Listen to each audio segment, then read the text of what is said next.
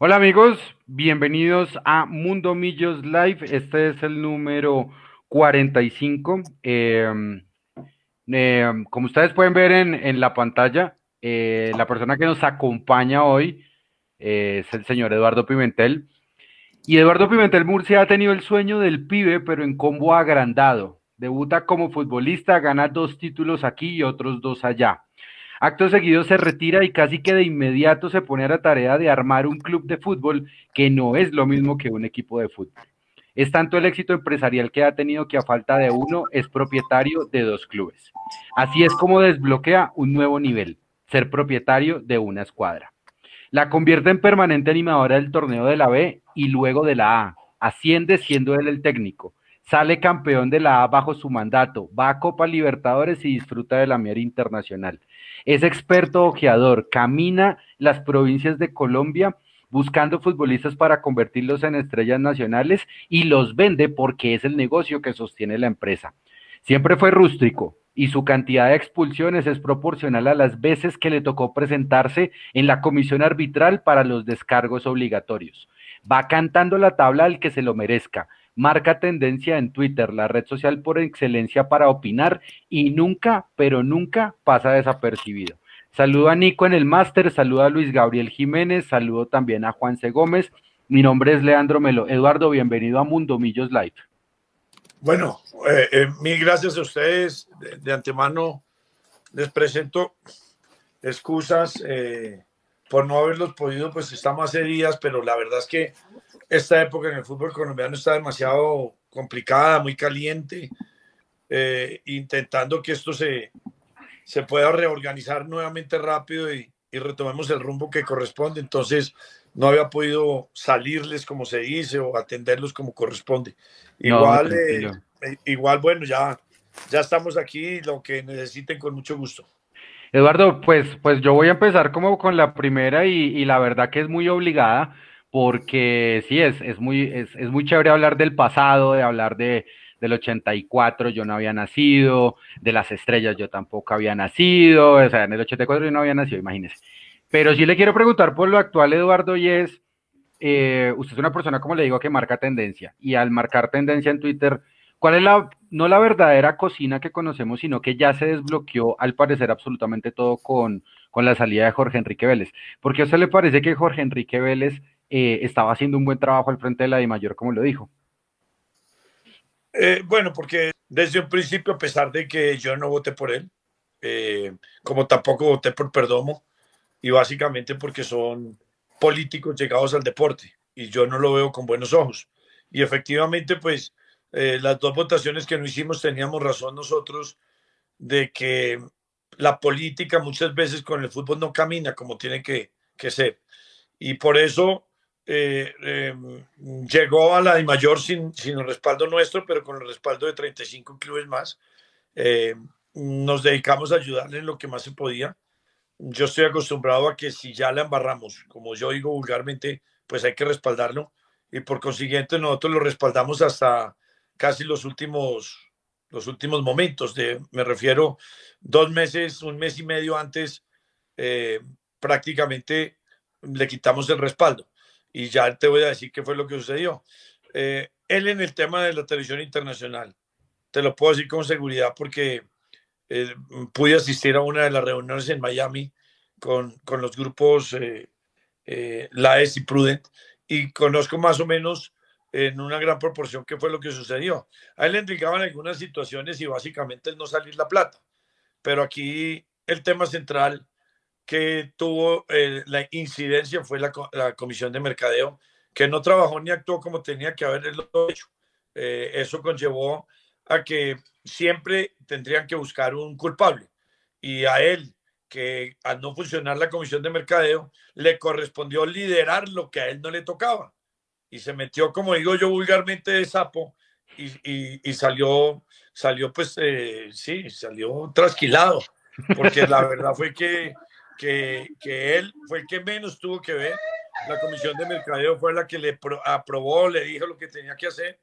Eh, él lideró todo lo que no lideró la comisión de mercadeo y ahí llegaron eh, después situaciones donde, donde le echan culpas que él no tiene y que a él se las atribuyen y que no, no es de esa manera.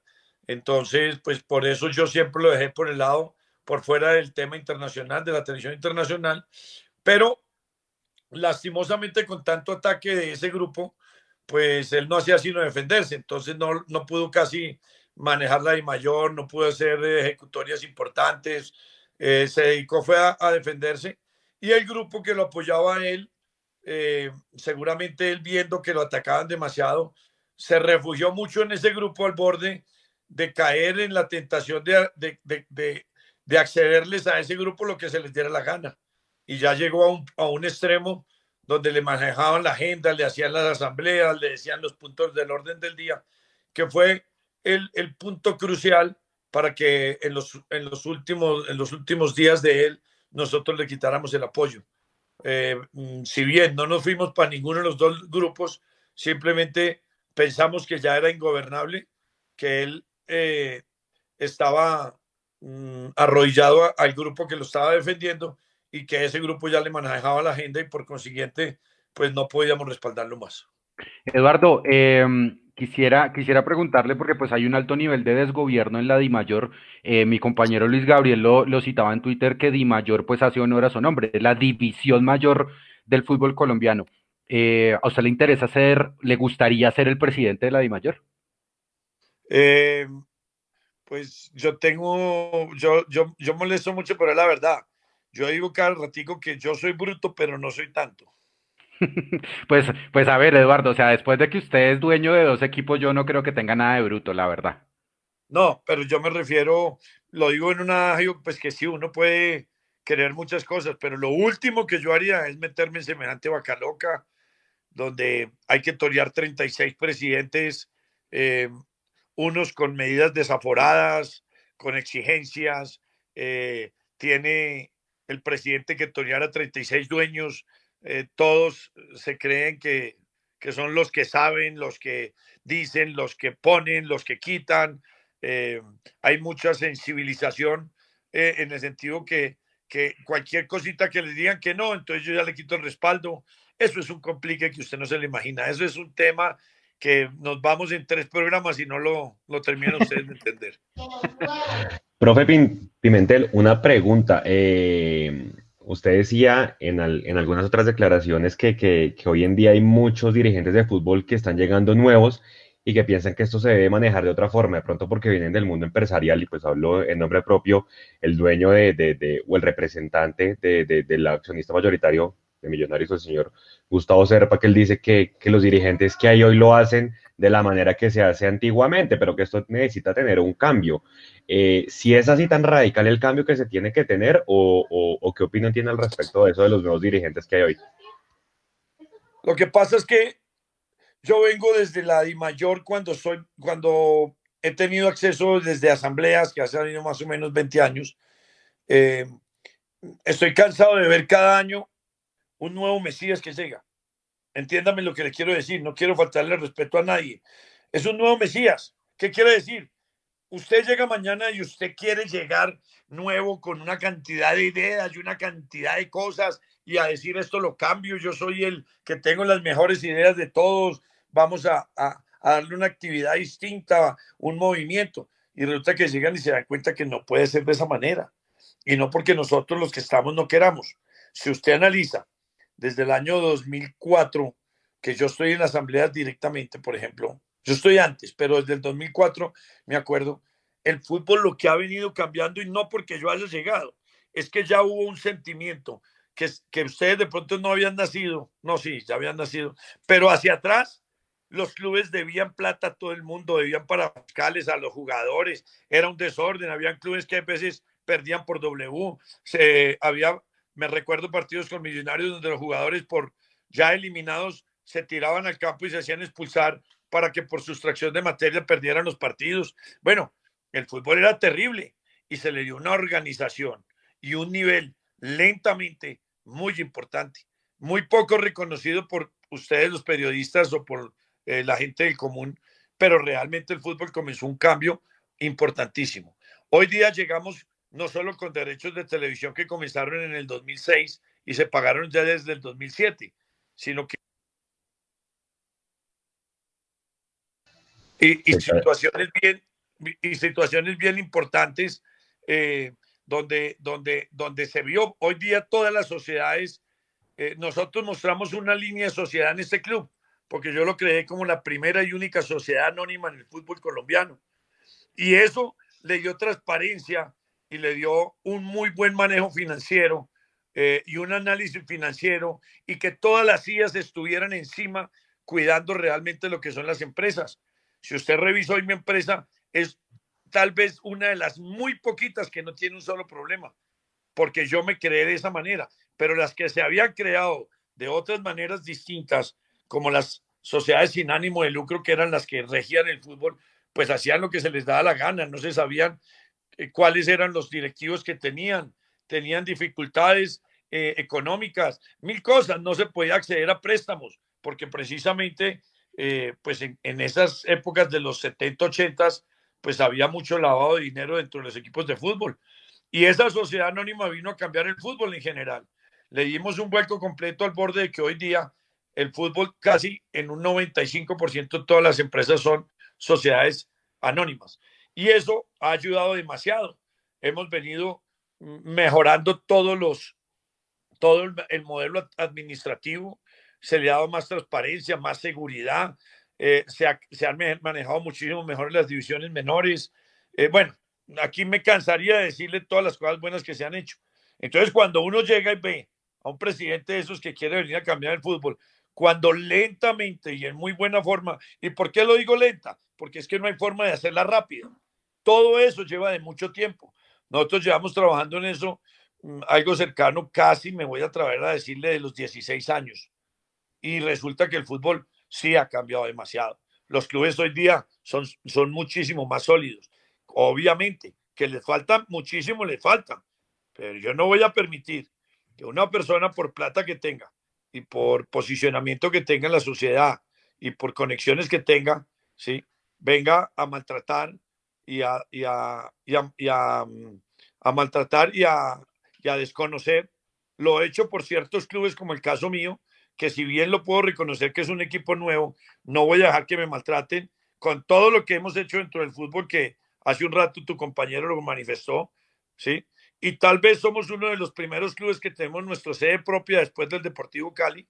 Tenemos nuestras oficinas propias, tenemos nuestros buses propios, tenemos nuestra zona de alojamientos totalmente propio y, y, donde tenemos nuestra casa propia, donde funciona eh, dentro de la ciudad de Tunja eh, las, las eh, eh, todo lo que es la, ¿cómo se dice? La enfermería, todo lo de fisioterapias, todas esas cosas. Eso que, eso que le dije, le deja dicho, que es que aquí hay equipos que lleven 80 años y no tienen una sede propia. Entonces, si a mí me van a venir a maltratar, yo tengo que salir, como siempre he salido mostrando los taches, pero con, con el mayor respeto que se pueda, a la medida que tienen que entender que yo estoy molesto y estoy fastidioso porque un señor que yo no lo distingo mucho, que llegó hace muy poco al fútbol, que puede ser un buen aficionado, quiere venir a dárselas de Salvador de fútbol o de Mesías cuando esto viene mejorando año por año y tiene que seguir mejorando. Le falta mucho todavía. Yo también, no solamente estoy de acuerdo con usted, porque nosotros en, en, el chat, en el chat que nosotros tenemos con nuestros compañeros de Mundo Millo, yo les decía, muchachos, una cosa es tener un gran equipo de fútbol, y creo que Millonarios tiene un gran equipo de fútbol, pero un club de fútbol es una cosa muy diferente. Si hoy en este momento, Eduardo, usted tuviera al frente a Gustavo Serpa, primero, pues no sé si se tomarían un café, pero ¿qué sensación le quedó después de que él tratara despectivamente a muchos otros equipos, incluido el suyo, como equipos de garaje? Incluso muchos, incluso un equipo, recuerdo, eh, Equidad le contestó en Twitter y le dijo, mira, acá tenemos nuestro equipo de garaje con 55 mil metros cuadrados de sede. ¿Le gustaría decirle algo más? ¿Se le quedó algo pendiente por decirle a Gustavo Serpa, Eduardo? Yo no tengo problema de... Yo, yo toda he tenido esa cualidad. Yo hoy me pongo berraco, pero en 10 minutos estoy abrazado y yo no tengo ningún problema. Y no es que sea falso, es que yo, me he acostumbrado a, a, que entiendo perfectamente que las demás personas tienen sus formas de pensar. Algunas yo no estoy de acuerdo, pero las tengo que respetar. Entonces, eh, yo, yo, yo puedo pensar, según algunas declaraciones de algunas personas cercanas, que él está arrepentido con sus manifestaciones. Eh, yo eso lo entiendo, pero él tiene que entender que, que nosotros Estamos solamente aquí cumpliendo una normatividad, una reglamentación que colocaron sus expresidentes en el año 2002 y que comenzó a, a, funcionar en el 2006, que fue eh, el, los equipos AAA y los equipos B. Esa es la realidad. Ellos pusieron unas normas que para poder llegar, eh, es que me están timbrando, pero ya lo voy a terminar, para poder llegar a la primera categoría y a la repartición de los derechos, no los pusimos nosotros los equipos de la B, lo pusieron todos los expresidentes de esa época, eh, estoy hablando hace 18 o 17 años, ellos fueron los que colocaron esas normas. Yo lo único que llegué fui a la I mayor y le pregunté a Luis Bedoya, Luis, ¿cómo son las normas? Y él me dijo, mira, la primera norma es que tienes que comprar tu ficha. ¿Cuánto me vale la ficha, Luis? Te vale eh, cuatro mil millones de pesos. Ok, ¿eso qué me da derecho? Me dice nada, solamente a participar en la B. Pero si tú ganas del torneo de la B, asciendes.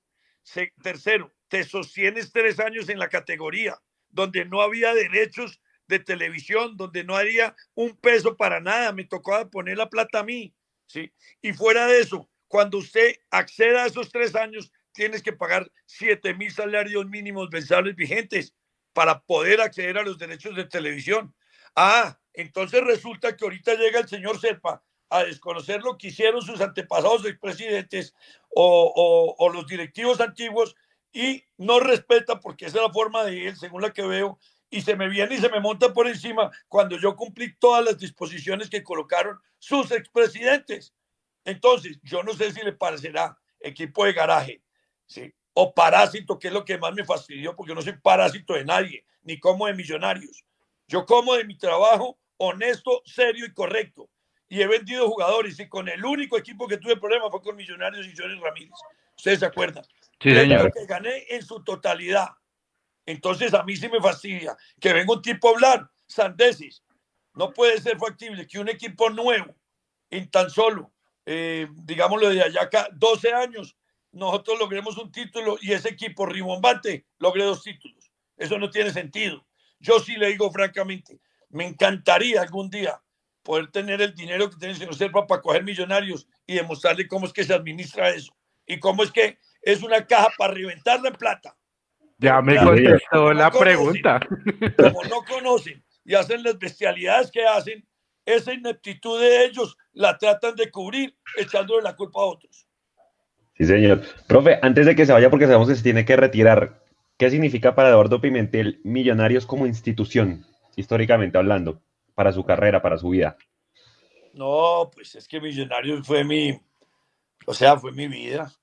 Millonarios es mi corazón. Lo que pasa es que tengo, un, tengo otro equipo de, de, de, del lado de Millonarios que ustedes lo conocen, que es América, que en ese año ganamos cosas importantísimas, fuimos a pelear finales de Copa Libertadores, semifinales, ganamos allá, yo no recuerdo, pero creo que fueron, ahorita decían que dos títulos, revisemos bien porque creo que tengo tres, si no estoy mal, en América, y dos con, con Millonarios, que también digo que son tres porque en el año 89, claro. íbamos para campeones y, y, terminaron el torneo, lo acabaron cuando matan a Ortega.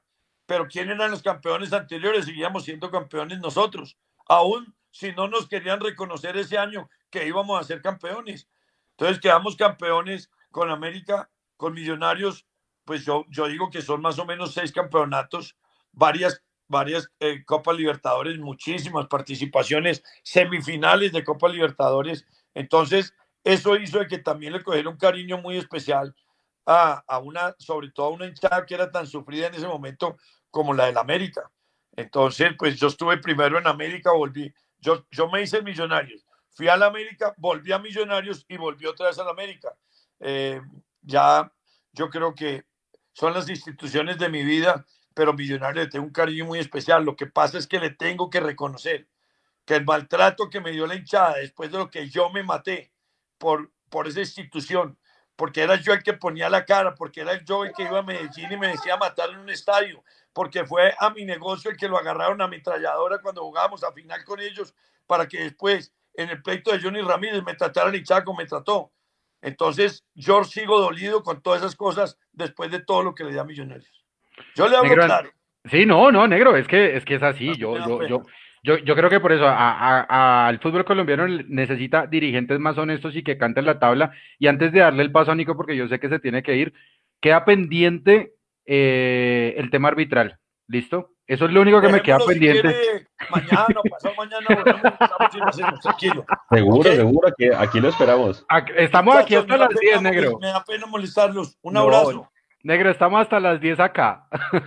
Listo, si termino antes, yo vuelvo bien. Listo, un pues. abrazo. Un abrazo. Un abrazo, gracias, gracias. Bueno. Drop the mic. Drop the mic. Mechu, no lo escucho. Necesito escucharlo. Prenda ese micrófono. Uh, bueno, ya listo. Ahí tuvieron, ahí tuvieron media horita, no, ni siquiera 20 minutos de uh. Pimentel, pero, pero se aprovechan como tal. esos 20 minutos. Material, esos 20 minutos han sido mejores que las 30 horas de live que hemos hecho en la. ¡Lejos! Oiga, a la gente. ¿sí, A la gente, a la gente de Facebook y de YouTube ya los vamos a leer. Eh, queríamos darle esta introducción. No lo, no lo anunciamos esta tarde porque como ustedes vieron, Eduardo está desde las 5 de la tarde reunido con la de Mayor y él mismo lo dijo, eso está más caliente que eh, el Bronx de Bogotá en sus peores épocas, más o menos, literalmente, pues porque obviamente ellos tienen que elegir presidente de hoy en ocho días. ¿vale? Y pues obviamente tienen que ver reactivación de campeonato y demás. Aquí, pues, si él se desocupó antes, seguramente se nos vuelve a unir, entonces ahí le transmitiremos todas sus preguntas del chat, de YouTube, de Facebook y de los audios que, que, que nos envíen. Mechu. Entonces, bueno, Mechu. Mechu, hable. Oiga, pero, pero Eduardo estuvo, ¿cuánto estuvo? ¿20 minutos? 25? 20 minutos nomás. Pero fue suficiente, ¿no? Cortico pero sustancioso. Uf, pero mire las frases que tiró, por Dios. Sí. ¿Cuáles? ¿Cuáles? ¿Cuáles? No, no, pero la, mejor, yo, yo, no sabía, yo la verdad no sabía, y esto es nuevo para mí, eh, lo, de, lo del descontento con la hinchada por el tema, tema de Johnny Ramírez. Yo pensé que, claro. desde el punto de vista dirigencial, como que no se, no se manejaba tanta pasión con respecto a eso, ¿no? Nosotros como hinchas somos demasiado pasionales y muy seguramente alguna cosa que le tiraron por redes sociales lo, molestó. Yo no tenía ni idea de eso. Al menos ya nos aclaró el tema de, su sentimiento por Millos y por América. Pero la mejor fue esa de yo quisiera tener la plata que tiene Serpa para enseñar a administrar millonarios. ¡Wow! No, no solo eso. La, la, tengo aquí en la cabeza, Mechu. Llegó y dijo: Ojalá yo tuviera la plata que tiene el señor Serpa para coger a millonarios y reventar esa caja de plata. Así lo dijo. Es, es tal cual. Es tal cual. Pero bueno, Ahora sí, bienvenidos todos a este, este live número 45. ah, yo creo que mejor introducción. No, tuvo, no pudimos haber tenido, era sorpresa para todos ustedes. Eduardo se iba a unir en cualquier momento y bueno, desde el principio se unió. Entonces, don Leo, ¿por dónde arrancamos? Pero un eh... Cristian Gamba envió un audio, pero pues no alcanzamos a colocarlo. Si Pimentel vuelve, se lo ponemos para que haga su pregunta. Seguro. Seguro, seguro. Hay muchas preguntas para Pimentel que ahí. Juan se, se conectó el otro Eduardo. Eduardo Edu, buenas, buenas noches. Qué pena que yo leí eso y no lo saludé. Qué vergüenza, discúlpeme. No, no, no, fresco, fresco. No, estoy con muchos problemas hoy de, de conexión. De conectividad y de muchas cosas. ¿Qué más? ¿Quieres, el celular? Oiga, eh, hay que explicarle a, las personas que Eduardo Pimentel tenía una charla, uno de esos Zooms, que creo que por esos días hay un montón en Di Mayor. esos Zooms que son jugar de a quién. Y, posiblemente ahorita lo llamaron a seguir con ese Zoom con el que estaba con Di Mayor para mirar el, todos los temas que tienen pendientes por validar. Se quedó una pregunta, yo le iba a hacer, pero bueno, espero, espero que vuelva porque nos dejó la cosa muy picada. Nos dejó iniciados, diga. Y claro, además, eh, yo quisiera saber qué opina él del regreso al fútbol. Ojalá se conecte de nuevo y, lo volvemos a preguntar. ¿Y por qué lo pregunto? Lo pregunto porque hoy salió Millonarios con dos casos más. Se recuperaron los anteriores, pero hay dos nuevos.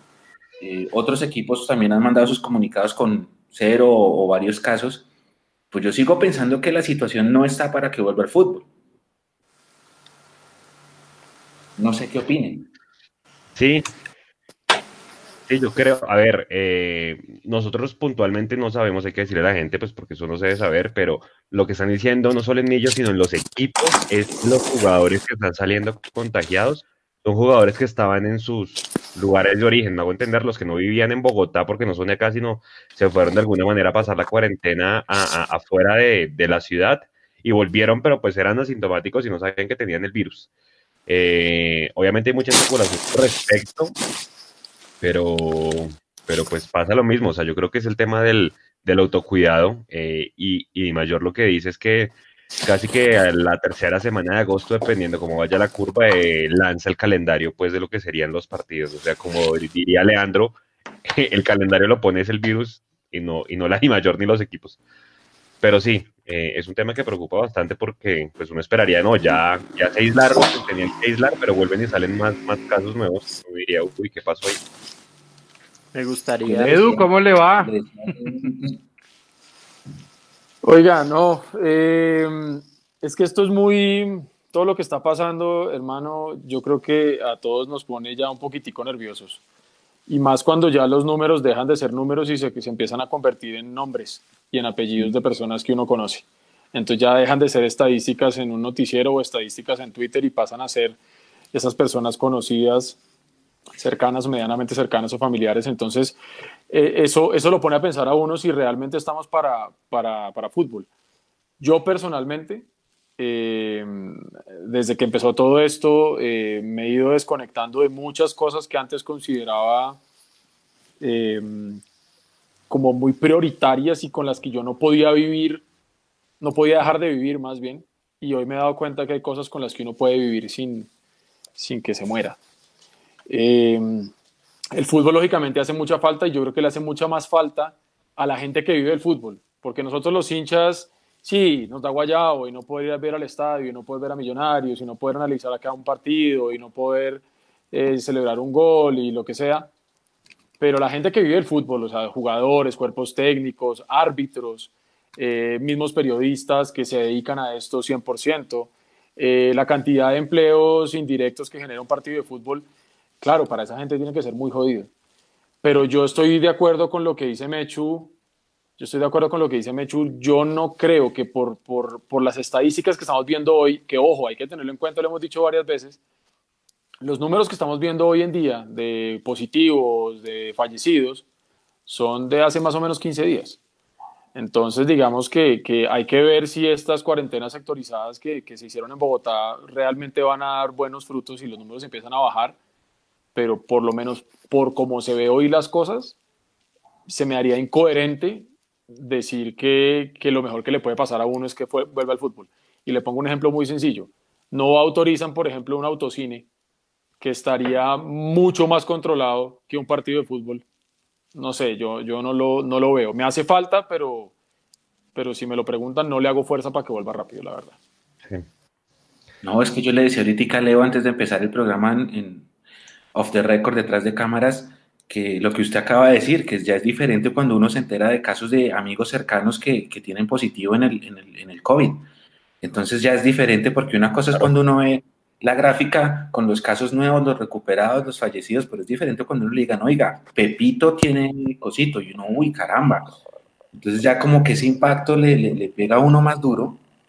Y, y ahora sí, o sea, si uno se está cuidando sin saber de quién, cuando le llegan noticias de gente que ya ahora sí es una realidad que tiene el virus, ahora sí con más veras, cuídese, no salga y guárdese. Por ejemplo, yo vivo en la localidad de Suba, la localidad de Suba empieza cuarentena el viernes, a mí me tocó ahorita a mediodía salir a, al éxito a comprar comida para dos semanas para tratar de literalmente no salir a nada. tal cual. Tal cual, yo creo que es que vamos a 3.000 diarios, ¿no? Hoy ya en Bogotá vamos de 3.000 y pico diarios, o sea, ya pasamos de 2.000 hace, hace dos semanas, la semana pasada hablamos de 2.000 diarios y yo vamos en, en 3.000, entonces ya, ya digamos que, que, el círculo social a ustedes, sus amigos, familiares y demás, ya empezó usted a enterarse de gente cercana y ahí es cuando usted se sensibiliza. Lástima que, que tenga que pasar así, ¿no? Pero me, permiten me permiten leer algo respecto de lo que estaba diciendo Eduardo. Es una, es una columna de Ezequiel Fernández Múrez eh, del día de hoy en la Nación de Argentina, que se llama El Rey Lebron no es una marca Disney. Y como ustedes saben, en Disney pues hay una burbuja para que la NBA vuelva y para que también vuelva la WNBA, que es la Liga de Mujeres. El nombre de Briona Taylor apareció justamente en las camisetas de todas las jugadoras que reiniciaron el último sábado la Liga Femenina de la WNBA en otra burbuja, también en Florida. Algunas se negaron a escuchar el himno nacional, otras directamente renunciaron a jugar, no por la pandemia, sino porque creen que la vuelta precipitada del deporte está siendo utilizada para distraer la protesta social. ¿Será que aquí en Colombia, muchachos, están forzando, o por lo menos ya Jorge Enrique Vélez eh, con su talla ya pudo desbloquear el fútbol colombiano y ahora sí están presionando durito porque, por ejemplo, Tulio Gómez ya le habla directamente al presidente de la República? ¿O será que sienten ustedes, o como yo lo siento, que estamos tratando de jugar un partido que no podemos ganar, por ejemplo, Eduardo? ¿Y en qué sentido no lo podemos ganar? En el sentido de que el mensaje, quédate en tu casa, lávate las manos, el que cada vez llamamos, nos están casi obligando con el deporte a que todos nos quedemos en la casa para que tengamos un placebo. Más allá de riesgoso, una burbuja, no sé, en Pereira, que es donde estaban hablando ahorita, en Armenia, en donde usted quiera, en San Andrés, en Leticia, en Puerto Iniria, donde usted quiera, no se están sintiendo forzados ustedes en el regreso del deporte. Venga, y otra cosa que también quiero dejar aquí sobre la mesa de trabajo, como escribió Mariano Dayan, eh, director de OLE en Argentina. ¿Será que los jugadores de fútbol se aislaron demasiado del discurso? ¿Ustedes han escuchado a los jugadores hablando de coronavirus o solamente de vamos a entrenar? No, nadie ha dicho. De vamos a entrenar. Y es que vea, la, respuesta a lo que usted dice es el claro ejemplo de lo que está pasando en Brasil y en México. Allá es tal cual. Mandaron a guardar a la casa y listo, ahí tienen su fútbol. Y ya en México y en Brasil están andando. Pero yo, yo, yo diría una cosa, acá, las veces que salgo a hacer mercado o que he tenido que hacer una diligencia últimamente, uno dice, mandar a guardar a la, casa a la gente, ¿a cuál gente? Yo creo que vuelvo y digo, los únicos que estamos encerrados somos mi familia y yo, hermano. Bueno, y ustedes, que me consta que salen a trabajar algunos y otros sí están encerrados en la casa. Hermano, la cantidad de gente que hay en la calle hoy en día es impresionante. Entonces, a lo mejor sí puede ser más como para tratar de forzar, no tanto a que la gente que se quede en la casa para ver fútbol, sino yo lo veo más de pronto tratar de forzar a una nueva normalidad, a decir, no, mire, ya, ya está todo bien, tranquilos, muchachos, todo bien, mire, ya volvió el fútbol, eh, mire que ya estamos evolucionando, los sectores económicos están andando, tranquilos que todo está bien. Cuando realmente estamos viendo que todo hoy en día no está bien, ¿sí? Nunca estuvo bien, pero hoy en día está peor de lo que estaba hace unos días. Y a mí lo que me frustra un poco es eso, es que nos traten de vender a todos una falsa tranquilidad y una falsa normalidad. Si yo hace mucho tiempo dejé de ver el programa este del presidente a las seis de la tarde, solamente cuando sé que van a decir cosas medianamente importantes lo pongo. Y anoche lo vi porque sabía que iban a supuestamente a notificar la extensión de esta cuarentena, no sé eh, para quiénes, pues. Y, es ahí donde uno se da cuenta que muestran unos números y, lógico, yo entiendo, ¿sí? Hay que mostrar números y tratar de mostrarlos de la mejor forma posible. Entonces, hacemos tablas de comparación con países de Sudamérica, cuando yo Colombia estoy mejor que esos países de Sudamérica. Pero cuando no estoy mejor que esos países de Sudamérica, me comparo con Europa. Mm. ¿sí? Entonces uno dice, venga, digamos las cosas como son. ¿Estamos igual, peor o mejor que Chile, que Italia, que España, que Perú o qué? ¿Sí? La cosa, estamos mal y está grave la cosa, ¿sí? Mm. Entonces yo creo que más que, que forzar el fútbol para que la gente se quede en la casa a ver fútbol, yo creo que es más como tratar de meterle a la gente esa idea en la cabeza de, tranquilos, aquí no está pasando nada. Hay muchas empresas en las que están tratando de forzar a la gente a decir, pues, ¿cuál pandemia? Eso ya pasó. Y los resultados, los quiero ver ya.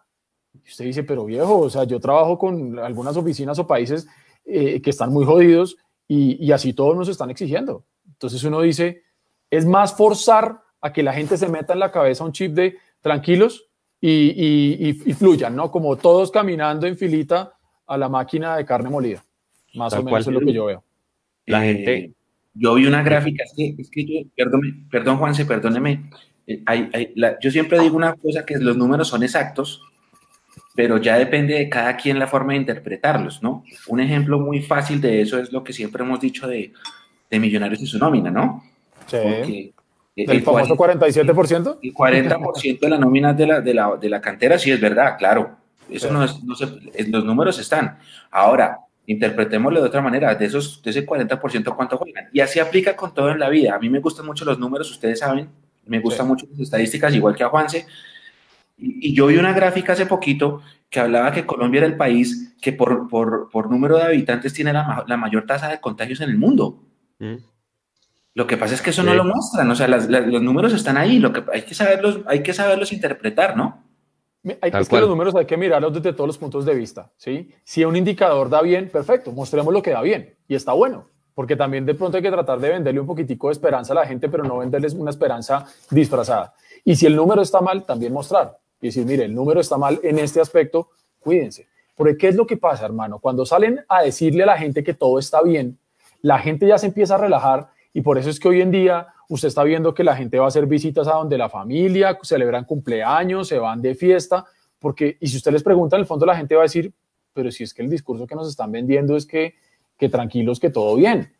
Lo que dice Leo, póngase tapabocas, lávese las manos y, y, fresco, hermano, tranquilo. Y descarga Corona Sí, y exacto. Y lo que usted dice de los números es muy cierto. 2 más 2 da 4, pero 3 más 1 también da 4. ¿sí? Entonces hay que saber mirar los números, Leo. No, eh, lo que pasa es que como ustedes dicen y hablan y hablan de números, entonces como decía hoy el mono rubiano en Twitter, eh, yo estudié eh, política para porque no me gustaban las matemáticas. Ah, ya sé para dónde va, no me diga que hablar de, de, Bonilla. Este, pero, venga, deje de stalkearme, oiga, no, me tiene el, me tiene el computador chuzado. Es que me acordé, es que me acordé de Juan Carlos Jaramillo, porque él decía, es que yo era muy pago para el físico. Malo para el físico. Entonces, pues dice, yo, yo me leí obviamente la, la, entrevista completa porque hay titulares que venden y, ya le voy a explicar eso de los titulares un minutico.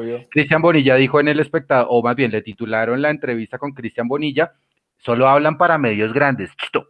Eh, Cristian Bonilla dice, fui arquero porque no me gustaba correr, o sea, un vago para el físico, y eso que es hijo de, de futbolista, ¿no? Ve, y otra cosa, es que como ayer en Mundomillos me pusieron tarea respecto de hora 20 de Caracol Radio. Ay, mamita, venga, eh, en serio, muy mal Caracol de, bueno, o entre otras cosas, muy mal Caracol Radio diciendo que Enrique Camacho había dicho que tocaba aumentar los equipos, pero es que no dijeron cuáles equipos, y eso, un texto fuera de contexto es un mero pretexto. ¿Qué fue lo que dijo? Que tocaba aumentar los equipos de la C para que hubiera competencia contra la B y que la B tuviera competencia con la A y así de para abajo y así de para arriba. Eso le gustará a un Gustavo, pues las C son equipos de garaje. Eh, sigan ustedes en estudio, por favor. no, Nico creo que iba a decir algo. Nico. Sí, estaba que les decía que quería invitarlos a, a, que escriban al WhatsApp que ven en pantalla, al 315-750-3380, y nos envíen la opinión de lo que dijo Pimentel hace unos minutos, de la situación actual, de, un montón de temas que hay por tocar. Sí, señora. pero que manden audios para, para ponerlos, ¿no? Sí, manden audios. Manden audios. Manden, audios, igual ya ahorita los saludamos. Yo solamente para cerrar con lo que decía Eduardo, hablando y volviendo a los números, ustedes saben que en mi mundo millo respaldamos todo con estadísticas siempre y cuando existan. Eh, Eduardo decía, pero ¿cuál, cuál pandemia? ¿Cuál, cuál, cuál gente encerrada? El, el ministro de Trabajo decía el, hace como dos semanas, en Colombia hay cuatro millones de personas teletrabajando, o sea, trabajando desde la casa en este momento. Pero cuando uno mira y usted se mete a la página del DANE, dice, en Colombia hay 24.796.147 personas. Simple, haga la resta, quítela 24 millones, 4 millones, ahí está. Hay 20 personas, 20 millones de personas en la calle, ¿sí? Buscándose la vida, o yendo a trabajar porque sus empresas se lo piden, como decía Eduardo, o porque no lo pueden hacer desde la casa, ¿sí? Eh, es así de simple. Y cuando uno mira en Colombia, eh, miren las estadísticas en Colombia de, los trabajos que se pueden hacer desde la casa, creo que no pasamos ni el 20%. O sea, ahí es donde refleja realmente como país eh, lo que somos y la razón por las cuales la velocidad de contagio va tan alta. Aunque cuando uno, cuando uno mira las razones por las cuales la, la, digamos, la velocidad de contagio va tan alta, curiosamente es por reuniones familiares. O sea, yo sé que a todos nos hace falta la familia. Exactamente. Pero, pero Vea, si usted quiere a su papá, a su mamá, a su tía, a su hermana, a sus sobrinos, si tienen, a sus abuelos, yo creo que, bueno, aprovechen medios como este, como la tecnología. Yo sé que no es lo mismo, yo sé que muchos cumpleaños se han cruzado, muchas fechas especiales, pero, pero realmente es hora de que, de que seamos solidarios los unos con los otros. Mire, hermano, es que yo creo que la gente tiene que entender que, que yo leía al principio, al principio por Twitter creo algo, un meme o alguna cosa que decía, es la primera vez que te piden que salves el mundo y no tienes que hacer nada. Y es quedarse en la casa. Sí, o sea, salve el planeta sin hacer nada, quedándose en la casa. Claro, el país tiene un altísimo índice de informalidad en la parte laboral que hace que tengan que salir a trabajar todas estas personas, yo leía por ahí que era más o menos un 70% de la fuerza laboral colombiana está en la informalidad y lógico, esa gente tiene que salir a buscarse el día, ¿sí? Se entiende. Pero también hay gente que no tiene que hacer absolutamente nada en la calle y son los que están generando eso. Y lo que usted dice, Juanse, el tema de las reuniones familiares, eso puede esperar. Yo creo que muchos de los que estamos acá ya hemos tenido que celebrar cumpleaños, ya sea de familiares o de conocidos, a través de estos medios. En mi caso particular, yo ya tuve el de mi hermana, el de mi viejo, este mes de agosto es, es, el mes de celebraciones en mi familia. Eh, entonces vienen tres fechas importantes en el mes de agosto y, tendremos que hacerlo de, esta manera. si no quiere volver a celebrar con ellos, ¿sí? Pero, pero volviendo, digamos que al tema de lo que nos atañe a nosotros, si a todo esto que estamos hablando le juntamos el tema del fútbol, donde no ha sido ajeno, obviamente, el tema de los contagios en los equipos, ¿sí? Eh, donde se están, si se recuperan unos pero salen otros, en teoría cuidándose ellos, ¿sí? Ellos estando en su casa, entrenando en su casa o, yendo a entrenar ellos. Dígame qué va a pasar cuando se, pues, se encuentren los dos equipos en la cancha, más sus cuerpos técnicos, más los árbitros, más las tres o cuatro personas que pueden hacer la, la, la transmisión, más los árbitros. Es decir, es una cosa que se me hace irresponsable. Hace un tiempo me decía alguien, ¿usted cree que en Colombia nos encerramos demasiado temprano? yo creo que nosotros nos encerramos en el momento en el que consideramos que tocaba hacerlo, porque es que si bien es cierto, aquí nadie tiene la verdad ganada, nadie tiene la estrategia ganadora. Mire, por ejemplo, el caso de Chile. Chile empezaron al revés. En Chile empezaron con una cuarentena sectorizada. Ellos no empezaron cuarentena total cuando arrancó todo este cuento. Colombia estaba encerrada y Chile estaba sectorizado. Y luego Chile, cuando llegó a los 6.000 casos diarios, les tocó encerrarse a todos. Duraron encerrados más o menos un mes y medio y ya están empezando a medianamente a poder salir. Nosotros hicimos todo lo contrario. Empezamos, nos encerramos y cuando la cosa se empezó a poner más jodida fue cuando empezamos a flexibilizar de nuevo por las necesidades económicas del país y de la gente y, empezamos a salir cuando ya estaba todo jodido. ¿Sí? Entonces, ahorita estamos todos muy fregados, estamos teniendo unos números que realmente asustan, la cantidad de fallecidos de hoy realmente asustan. ¿sí? Ayer 10.000 contagios, esa vaina asusta. ¿sí? Entonces, no hay estrategia ganadora ni estrategia perdedora. ¿sí? O sea, simplemente lo que siempre nos dijo Leo, el ritmo lo va a ir dando la pandemia en cada país, en cada ciudad. Es diferente. Medellín lo mismo, Medellín empezó súper bien y aplaudieron al alcalde de Medellín y hasta él cayó con COVID, Por tomarse un tinto. Entonces, entonces, imagínense, yo creo que eh, ya esperamos lo más, esperemos lo menos. Yo digo, pucha, el fútbol puede esperar, como dice Ataque 77, el cielo puede esperar. Entonces, pues, Sí, no sé, no sé, aunque reitero, hay mucha gente que vive esto, ¿no? Pero, Tal cual. pero yo no tengo afán. Yo no, si a mí me dicen que el fútbol vuelve, en enero, maravilloso, y sigo en mi año sabático de fútbol y, y limpiando también mi sistema de tanta mala Y ahorramos, y ahorramos. Y ahorramos para cubrir un millón el otro año. Es cierto, es cierto, es cierto, sí. Bueno, Nico, hay audio. Para, para continuar, tenemos audio de Cristian Gamboa. Vamos con el audio. Ándelo. Dale, dale, dale. Bueno, Muchachos, eh, Crispimillos votó un chivazo hoy en, en, el bar Caracol al final sobre Pedrito Franco o las alternativas de la cantera de Millos para el refuerzo que quiere Gamero en la defensa. ¿Ustedes qué piensan? Mientras que vuelve a venir eh, Pimentel, pues analicemos esa opción, ¿no? Pedro Franco conviene, qué baraja tenemos ahí en, la, en las canteras en caso de que Pedro Franco no quiere o pues Camero decline la opción de que vuelva a ese gran defensa capitalino que tenemos. Opinión de cada uno del tema de Pedro Franco. Leo. Eh, tengo entendido y lo voy a colindar con, con un tema que es el de la nueva nuevo préstamo capitalización, no sé cómo se llama eso, porque yo no soy muy, muy pilo en ese tema, en, esos temas gerenciales. Em, a Millonarios le va a entrar un millón de dólares firme y según Pache son tres. Dos millones más, exacto. O dos millones más, exacto. Exactamente. Yo hago una pregunta, ¿sí? ¿Por qué le entra como tal, o por qué a la empresa le entra como tal tres millones de dólares mal contados, 10 mil, 11 mil millones de pesos? Pero no hay dinero para retener a Wilker, no, a Jefferson. Bien. Pero, ¿por qué se puede caer lo de Pedro Franco? Si me gusta o no me gusta, eso es indiferente. ¿Por qué estarían tan alejadas las pautas o los dineros? ¿Cuánto están ofreciendo por Pedro? ¿O cuánto dinero le está ofreciendo Millonarios a Pedro Franco? Y ahora otra cosa, ¿a Gamero le gustan los centrales de la casa? Yo creo que, porque de lo poquito que vimos, ¿quién estaba de central? Es que yo creo que usted tocó un tema ahí que es vital, Leo, independientemente de si a uno le guste o no, porque es que con, Pedro Franco, por lo menos en mi caso, y creo que a mucha gente le debe pasar lo mismo, el corazón lo, lo jala uno a decir, sí, que Pedrito vuelva. De acuerdo. porque es de la casa y uno, y uno, digamos que rememora todas las actuaciones épicas de Pedrito en las tardes en el Campín y uno dice, hombre, qué rico que Pedro vuelva. Sí, una persona con sentido de pertenencia, bla, bla, bla. Lo que sí es cierto es que están en teoría separados en este momento por temas de, de plata. Eh, uno entendería que la plata que va a entrar, estos, estos un millón fijo más dos millones en teoría que van a entrar, son básicamente caja para poder mantener la operación andando. Eh, pero el punto clave para mí de lo que usted dijo, Leonardo, es, Leandro, es, hermano, ¿en qué momento Gamero ha podido ver en competencia a los jugadores de las divisiones inferiores para saber si se la puede jugar con ellos o no? Porque todos sabemos que un entreno es una cosa y un partido oficial es otra cosa. Es completamente distinto. Y lo hemos hablado también en programas anteriores.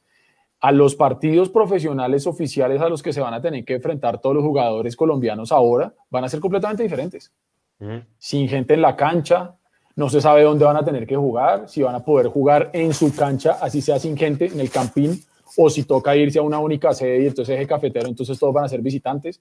Entonces yo creo que eso también, este, este tema de esta transición que estamos viviendo todos como humanidad, también se va a tener que vivir a través del fútbol y entender cuáles van a ser esas nuevas dinámicas para, para saber si un técnico puede decir, a ah, ojo, me la juego con un, con un chino de divisiones inferiores o me traigo uno ya consolidado que en teoría ya conoce lo que es la presión de millonarios, la camiseta de millonarios, el estadio de millonarios, el hambre de millonarios y es ponerse la camiseta y vaya y juegue.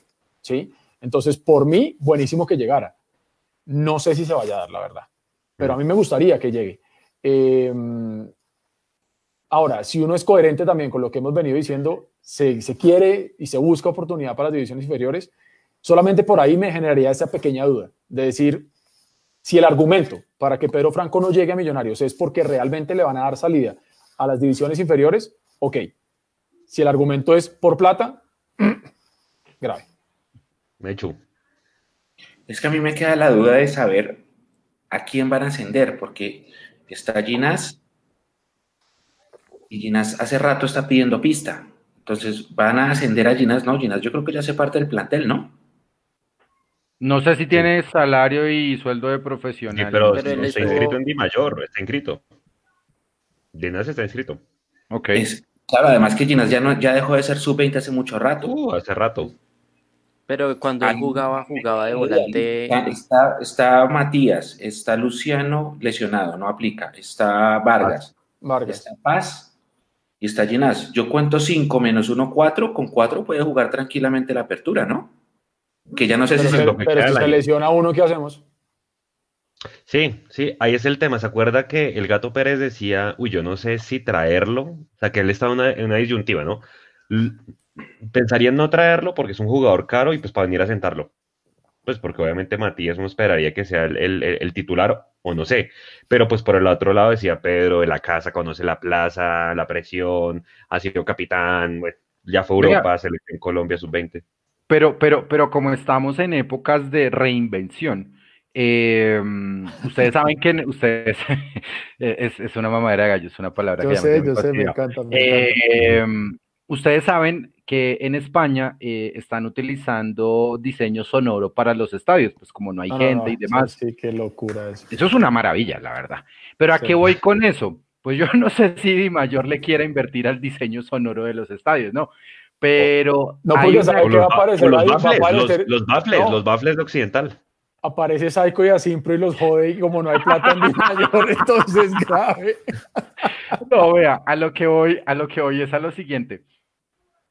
Tengo entendido, según los grandes gurús del fútbol que han dirigido más de mil partidos, Jorge Luis Pinto Dixit, que los jugadores de fuerzas básicas, ojo, ojo, ojo Eduardo que si sigue diciendo divisiones inferiores, viene la gambeta y le da un calvazo Eh, uno, dice divisiones inferiores, lo joden. Uno dice cantera, eso no es cantera porque cantera le sacan las piedras y la arena. Y uno dice, sí, no, listo. Entonces, los, jugadores de las, fuerzas básicas. Entonces, y luego van a decir, pero ¿cuáles básicos? Ellos no son básicos porque son jugadores en desarrollo.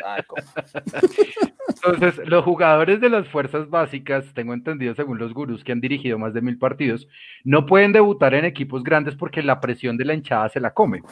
Se come a los jugadores, ¿vale? Ah. Entonces, pues sin diseños sonoros, con estadios vacíos, solamente con el grito de los técnicos y de los jugadores que se sientan en un entrenamiento, no será la época de Millonarios de reinventarse y dejar de poner ese 40% nominal de su base, de sub-20, de fuerzas básicas, para que ahora sí nutra el equipo profesional y que se vayan fogueando, al menos un año, porque yo le calculo que un año nos vamos a demorar Luis Gabriel, Nico, Juanse, Eduardo y yo y todos los que están viendo Mundo Millos Live para volver al estadio. Inténtelo un año, estamos en crisis. Es el momento de hacerlo, yo estoy de acuerdo con usted, claro que sí, pero que la gente nos escriba, que la gente nos mande audios ahí al WhatsApp que está en la pantalla y los, y los oímos, los oímos. ¿Qué opinan de Pedro Franco? ¿Qué opinan de las fuerzas básicas de Millonarios? Eh, ¿Cómo están pasando la cuarentena? Háblenos, cuéntenos. Nico, Pero venga, hágale, Nico. Bueno, aquí tenemos audio de Darío Bernal. Vamos con el audio. hincha de hace 52 años de Millonarios. Pero realmente lo que dijo Eduardo es un man que tiene experiencia en de lo que habla y el fútbol como jugador, como empresario, como presidente. Y es cierto, ser un paracaidista que llegó y cree, sabe más que los demás y no tipo de respetuoso. Realmente el tipo de falta es un baño de humildad. Ese es mi comentario. Tal cual. Amén. Suscribo al comentario. Yo creo que, que, que, yo por lo menos siendo hincha de millonarios, habiendo escuchado, habiendo visto la gestión de un gato Pérez, que le ha tocado las, las duras y las maduras y viendo a Pimentel, que son tipos que saben de esto, pues porque ustedes saben que la visión de Serpa es que, en un club deportivo solamente los que deben saber de fútbol son el cuerpo técnico y el, y el director deportivo, de ahí para abajo. El resto, la gente que dirige el club, deben ser gente de empresa y ahí es donde yo creo que está la gran, la gran diferencia y el porqué de sus palabras. Y yo la verdad no adhiero con lo que le está diciendo. Con, Mecho, ¿qué opina? Gustavo Serpa. Yo iba, a mencionar una cosa antes de, tocar ese tema sobre lo que mencionaba Leo al principio de la columna de Ezequiel Fernández Mores. No sé si se han dado cuenta que muchos jugadores de otras ligas y de otros deportes sí han manifestado su deseo o su intención de no seguir o de no jugar esa temporada, ¿no?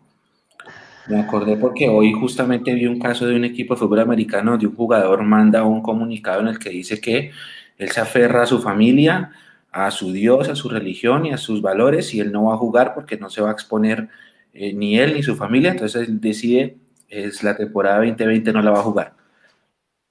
Y me acordé mucho lo que pasó esta semana con, no sé si ustedes sigan el béisbol, si no lo siguen, pues les cuento, el béisbol se está jugando a puerta cerrada, eh, pero cada equipo local juega en su estadio, normal, como creo es una de las opciones para el fútbol colombiano cuando regrese. El equipo de Florida, los Marlins, eh, eh, registraron 11 casos de coronavirus el fin de semana. Entonces, esos 11 casos de coronavirus de una vez hicieron que los partidos que iban a jugar toda esta semana se cancelaran o se postergaran y los Yankees que jugaron contra ellos también postergaron sus partidos y ahora entonces los Yankees tienen que cuadrar calendario y van a jugar contra otro equipo este, fin de semana para tratar de cuadrar caja y los Marlins ya van a quedar con los partidos postergados y esas cosas pueden pasar. Y por ejemplo, los Mets, que es el equipo que a mí me gusta, jugaron en, Boston eh, ayer y antier y les tocó viajar de Nueva York a Boston en bus porque no hay aviones y les tocó devolverse anoche en bus para jugar otra vez hoy, ahora en Nueva York contra el mismo equipo de Boston. Y todo ese tema de los desórdenes que hacen parte del orden del día en una liga tan poderosa como la MLB, y que muy seguramente va a pasar en la NFL, uno dice, bueno, está bien, son ligas muy poderosas que lo pueden cuadrar. Es que ah, escuchaba ahorita que decían lo del sonido, yo no me imagino ese sonido en Paraguay, o sea, discúlpenme, pero no, me lo imagino. El fútbol no puede volver, perdón. Estoy pues si es que en el mismo Campín es, es complicado. Un buen sonido, los bables de Occidental. Sí, sí, sí, los del entretiempo para oír reggaetón. Los de la música de Bazar.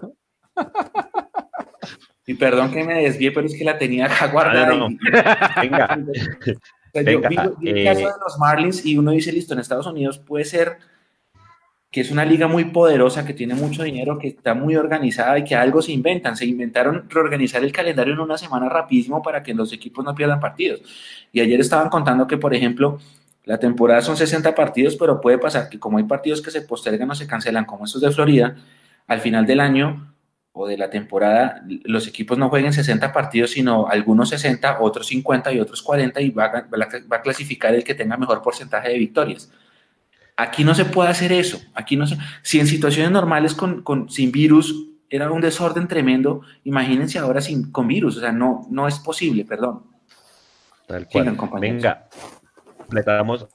antes de pasar al sistema de juego, y ahorita les vamos a mostrar si se reanuda el fútbol colombiano, cuáles partidos nos quedan, porque para nadie es un secreto que habiendo ampliado el cupo a ocho equipos que clasifican, pues hay más oportunidades para nosotros como equipo con ese papelón que hicimos en las primeras fechas. Pero antes de eso les voy a pedir a, a, Leo o a Edu si, nos pueden ayudar con YouTube, leer los comentarios de donde nos saluda la gente y yo voy con, con Facebook después, ¿vale? Pero por supuesto que sí, de inmediato. Estamos acá en el chat en vivo. Javier, Javier Ávila, eh, Janet Aragón, Topa K9. También está Cristian Iván Solano y él dice que jueguen los que quieren ganar. Me encanta esa frase. Eh, Álvaro Zipagauta, Miguel Ángel Benito, Carolina es un como Carolina es un azul como siempre acá pendiente. Sebastián Pinzón, Pablo Joni, no sé si sea el mismo de Radiohead, eh, no, no lo tengo claro. Eh, Andrés Acosta Gómez, que también eh, nos, nos, nos, siempre nos habla, Jaime Antonio Comba, Alicia Daza, Michael Romero, Janet Aragón, eh, William Carrillo, Willinson Hernández, Diego Nieves, wow, gracias. 80 Guerreros Topa K9 nos dice saludos muchachos, qué buenos programas hacen, saludos desde Medellín, Mac Un abrazo grande a toda la gente de ah, Antioquia, un abrazo. De Medellín. Un abrazo grande a toda la gente y aguante, aguante a toda la gente que en Medellín que sabemos que no la están pasando bien como nosotros. Un aguante y un abrazo muy grande a toda la gente por allá. Magdalena Mora, vea, ahí. ¿No hay más? sí, Santiago. Sigan, sigan, por favor, ahí en el chat de WhatsApp, si son tan amables. Eh, de WhatsApp, hombre, de YouTube. Disculpe. Magdalena Mora, saludos, compañeros. Gracias, compañera. Santiago Díaz Ruiseño, desde Popayán, un abrazo. Eh, qué grande la ciudad blanca. A esa gran ciudad. No, no les, de, eso sí, pues, que, que embarrada la persona que por allá los está dirigiendo, ¿no? eh, Erson Espinosa, José Electrónico 1, Andrés Felipe Gualteros, saludos desde Medellín, Juan Sebastián Zapata, asado, pola en Zipa, prometido. Nos tiene más, nos tiene salimos de esta vaina y nos vamos para allá. Estoy, estoy pero con. Cumplió años esta semana, un abrazo para él. Ah, vea, nos vamos, de cabeza para Zipa y nos quedamos allá, hermano. Sí, no, ahorita les envío un video de una señorita que hace maravillas con medio litro de guaro. Yo no sé si ustedes. Sí lo vi, sí lo vi. Uy, Dios mío, me dieron. Me dieron qué nivel, qué nivel. ¿Qué más, qué más, qué más? ¿A dónde más tenemos Vea, Barranca Bermeja. José Barranca. Uno ah, está desde Barranca. Tremendo. bueno, audio, Nico. Espera, espere, voy con Facebook. Ay, perdón. Facebook. Dice. Claro que sí. Dice, Camo, saludos desde Suacha, Nicolás Gómez, saludos desde Cartagena, José Humada, ¿creen que el, que el fútbol va a volver en septiembre? Ya vamos a hablar, hablar de eso. Dicen que no me imagino las dimayoradas con respecto a lo que hablaba, a lo que hablaba Mechu, la gente hablando mucho del tema de, de, Eduardo Pimentel. Yo creo que, que, a todos nos dejó sorprendidos con sus declaraciones, pero, pero yo, yo adhiero con él, ¿no? Yo creo que es una máquina de, de plata la que hace falta por explotar a, acá en el equipo. Listo, Nico. Eh, San... Perdón, ahora sí, vamos con audio de Santiago Díaz. Mm, bueno, muchachos, respecto a Pedro, pues sí, sería genial que venga, pero pues no sé, es, un tema bastante complicado. Esto de las directivas de Millonarios, pues uno nunca sabe pues qué esperar de los jugadores, pues en cuanto a contrataciones me refiero. Y bueno, desearle lo mejor al equipo y sí, con, de acuerdo con ustedes, con que el fútbol pues tiene que esperar un poco, todo eso está bastante complicado y vamos bien con la cuarentena aquí en casita. Bueno. sígase cuidando, por favor. Oigan, una pregunta, compañeros, señor. el tema franco, antes de, seguir. Se supone que uno tiene que tener dos jugadores por puesto, ¿no tenemos dos jugadores por puesto? En, los centrales, pues creería que, a ver, Ginás, Paz, el Tico y, Matías, ahí están los cuatro. Lo que pasa es que como hay Copa Colombia y supuestamente, según Conmebol, en, octubre, en noviembre vuelve la Sudamericana, ahí es donde yo no sé, y además si se lesiona uno. Eso lo que, lo que sufrimos la, la vez pasada en los, en los cuadrangulares que Matías no llegó y Rambal se lesionó contra la América y dijimos, bueno, ¿quiénes van a ser los centrales si llegamos a pasar? Entonces no sé. Pero sí deberían ser cuatro, dos por puesto, ¿no? ¿Qué dice Leo? Le estoy contestando a Alejandro Espitia, ya sigo. Edu, Edu, está ahí, sí. Edu, Edu, ¿qué dice usted? Que uno debería tener cuatro jugadores, eh, dos jugadores por posición y ya están, ¿no? En los defensas. Está en mute, Edu está en mute. Está en mute.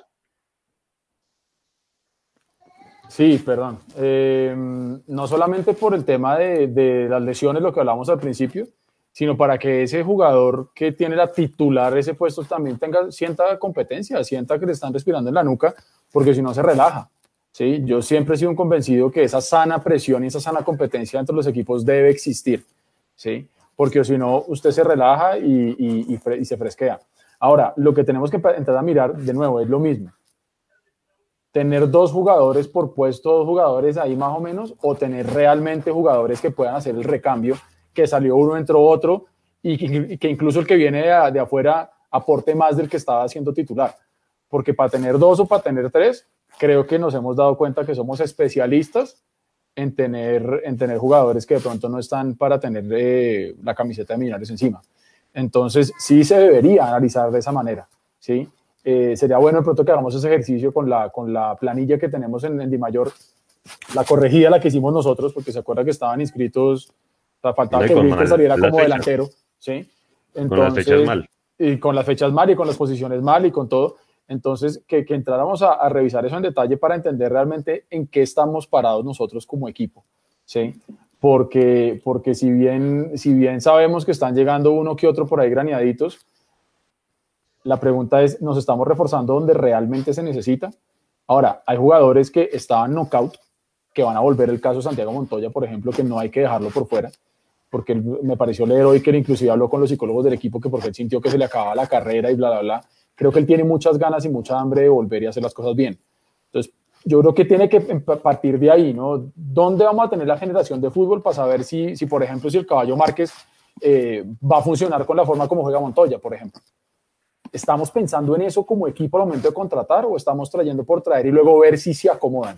No sé, yo quisiera pensar que tanto Pitirri como Gamero como los del comité deportivo están pensando en eso, en si tenemos los jugadores suficientes y de calidad en cada puesto y si entre ellos se van a poder conversar, porque si no... Sí. Bueno, don, don Micho y don Leo, rápidamente, cuéntenle a la gente para, para ahorita hacer el ejercicio eh, ¿Cómo va a ser el nuevo sistema de campeonato que se, que se aprobó? Nosotros lo pusimos el sábado, que todo el mundo estuvo a la expectativa de esa reunión que duró como nueve horas, una cosa así, como desde las diez de la mañana. Pero, pero Juanse, Juanse, sí, desde las nueve de la mañana, pero fluyó mucho más que en los últimos 45 días. Claro. Y, y, y, y, pues ustedes saben que yo les, les, les conté información que no se puede repetir por acá, pero si no hubiera sido por la salida de Jorge Enrique Vélez de la, de la, de la división mayor del fútbol colombiano, más bien, si Jorge Enrique Vélez hubiera renunciado hace 45 días, le aseguro que hoy, hoy estaríamos hablando del postpartido Cali Millonarios. El calendario, según me dijo un presidente del club, está atrasado 45 días por tema de Jorge Enrique Vélez. Entonces, por eso, por eso pusieron esa recocha, si se puede decir, de, de calendario con más probabilidades para que entres más y para cumplir también con los partidos. Porque pues para eso es que se inventaron el, los tres cuadrangulares, es que son los tres cuadrangulares de los últimos 12 equipos, creo que son, sí, cuatro Claro, para, para un cupo por Suramericana y es para, yo creo que en parte es para cumplir con esa cuota de televisión, ¿no? Claro, sí, partidos que tiene que tener, porque es que, hermano, a mí se me hace inconcebible que un equipo que entre, bueno, de hecho, ya que entre en ocho, digamos que lo que se ha hecho al principio para nosotros es, es como una tabla de salvación, ¿sí? Porque, porque pues podremos tratar de, de, arañar algo ahí, pero lo que se me hace inconcebible es que ese equipo que quede octavo o quede séptimo, que por algún motivo en reclasificación no le alcanzó para llegar a, copas, y que el que esté en ese cuadrangular de los 12 para abajo, el que haya quedado de 20 y se enchimbe y pase a Suramericana. No, es que Eduardo, mire, a mí lo que me parece más sinvergüenzada, o sea, a ver, si, uno, si, uno, si uno mira como tal de abajo para arriba, de abajo para arriba, es decir, millonarios abajo, viendo como tal hacia arriba para clasificar, antes eran cuatro horas, son ocho. Bien, es decir, Millonarios tiene opción para clasificar. Pero eso también sería premiar la mediocridad de Millonarios porque va abajo. Claro, estamos de 17. Estamos de 17, entonces listo, Millonarios se, se, se eh, le da un golpe de suerte mágico y llega a los ocho. Perfecto, vamos a estar felices, hombre, pues no nos vamos a amargar por eso. Pero estamos hablando de sistema de campeonato. Yo le pongo otro ejemplo. Olvide por un momento toda la cantidad de televisión que tiene que transmitir Win Sports. ¿Sí? Esos 12 equipos restantes que no entran a esos dos cuadrangulares de 8, valga la redundancia, se merecen, ojo, se merecen el cupo a Sudamericana.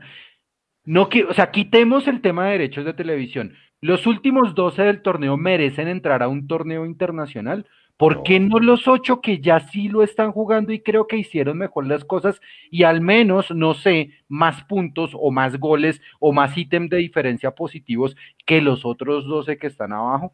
Eso es lo único que justifica la recocha que están haciendo con ese cupo de Sudamericana. Y para mí termina de deslegitimizar a la Sudamericana.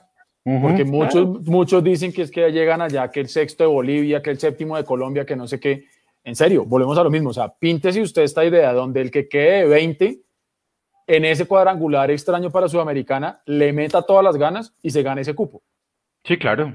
Entonces uno dice, pucha, o sea, realmente hace que, que, que, que, ese torneo, pues, no sé, se me, hace, se, me hace muy, se me hace muy chistoso. Y ahora lo que usted también decía, ¿no? Esos, como lo llamaron los, los señores del fútbol hace poco, esos equipos de garaje, ¿sí? Entonces un equipo de esos de garaje eh, que vaya a Sudamericana es que, es que también si vemos realmente los equipos que llegan a Sudamericana, tampoco es que sean pues la gran locura. Ustedes vamos a ponerle una, una, una, nota peor, ¿me entiendes? Si, si mandamos al... Pero no, nos, pero no nos, perdón Mechu, pero no nos ponemos de mal genio si nos ganamos la copa. No, no, no, no, no, no, no. No, es que esa copa hay que ganársela. Yo le hemos dicho siempre, Leo. Ah, bueno, no, yo desde diciembre, desde diciembre dijimos. Precisamente por eso. Ah, y aquí lo hemos insistido N mil veces sí, que el sueño que todos tenemos, y yo creo que muchos debemos tener promesas en, en, en, lo que creamos, yo tengo una promesa particularmente, eh, para que algún día lleguemos a ser campeones de la Copa Libertadores, que es lo que todos queremos. Pero si en ese camino tenemos que primero ganar la Sudamericana, es que es una obligación de millonarios volver al ámbito internacional, pero volver a ser protagonista. Y la Sudamericana hay que ganarla. Yo creo que si analizáramos después, de pronto más adelante, las nóminas de los equipos que están en Sudamericana versus la nómina de Millonarios, no creo que estemos tan mal como otros equipos más pequeños. Entonces, eso es lo que realmente hace que Millonarios tenga una obligación, ¿sí? Y, y, máxime, si, si de alguna u otra manera los dueños de este equipo quieren verlo como negocio y quieren recuperar de alguna manera toda la inversión que están haciendo, no solamente a punta de acciones y de, de capitalizar acciones y hacernos a los minoritarios cada vez más pequeños, sino que lo hagan también ganándose el partidito y ganándose una copita, ¿no? Y que les entre plata por el lado del deporte y no capitalizando acciones a punta de préstamos que pues, no sé qué tan buen negocio sea para ellos, pues, no sé. Mechu. Vea. Sí, no, les iba a, decir, no sé si se acuerdan de la campaña del 96 que Millonarios fue subcampeón, ¿se acuerdan de esa campaña? Sí. sí. Bueno, esa campaña también se inventaron unos cuadrangulares para los eliminados eh, y esos cuadrangulares daban un copo a la Copa con mi ¿se acuerdan? Sí, señor. Los últimos. ¿Se acuerdan que ahí fue cuando se puso. este perdedores? Santa Fe, Santa Fe fue a la, a la Comibol del 97, 97 ¿cómo no? Santa Fe terminó el año de 15 entre 16, o sea, fue, el peor equipo del año. Pero como decían ustedes, se enchimbó en las finales y fue a la Copa con mi a la cual fue subcampeón más adelante. Correcto. Entonces, es el mejor ejemplo para, mostrar lo que ustedes estaban eh, dialogando hace un rato. No es sano, no es competitivo, no es eh, serio, pero pues se tienen que cumplir compromisos comerciales y ahí no hay nada que hacer. Con respecto a la Sudamericana, ¿se acuerda Edu que nosotros hicimos un live de Instagram en diciembre el 31 que dijimos La Plata 2020? Exactamente. Ese es el objetivo final. El objetivo final de Millonarios este año era ser campeón de la Sudamericana. lo, que pasa es que, lo que pasa es que con Always Ready sufrimos demasiado y Wilker Fariñez nos clasificó. Tal cual. Lo que después decíamos entre chiste y chanza con, con ustedes y con, y con, más amigos. Menos mal Dubi Riescos todavía no jugaban Always Ready cuando nos enfrentamos. nos vacuna. Clasificamos sufriendo, pero clasificamos al fin y al cabo y estamos vivos. Y eso, y eso en el fondo es lo que importa. Me preocupa es que cuando volvamos a, a, jugar ese campeonato no mostremos una cara distinta. ¿sí?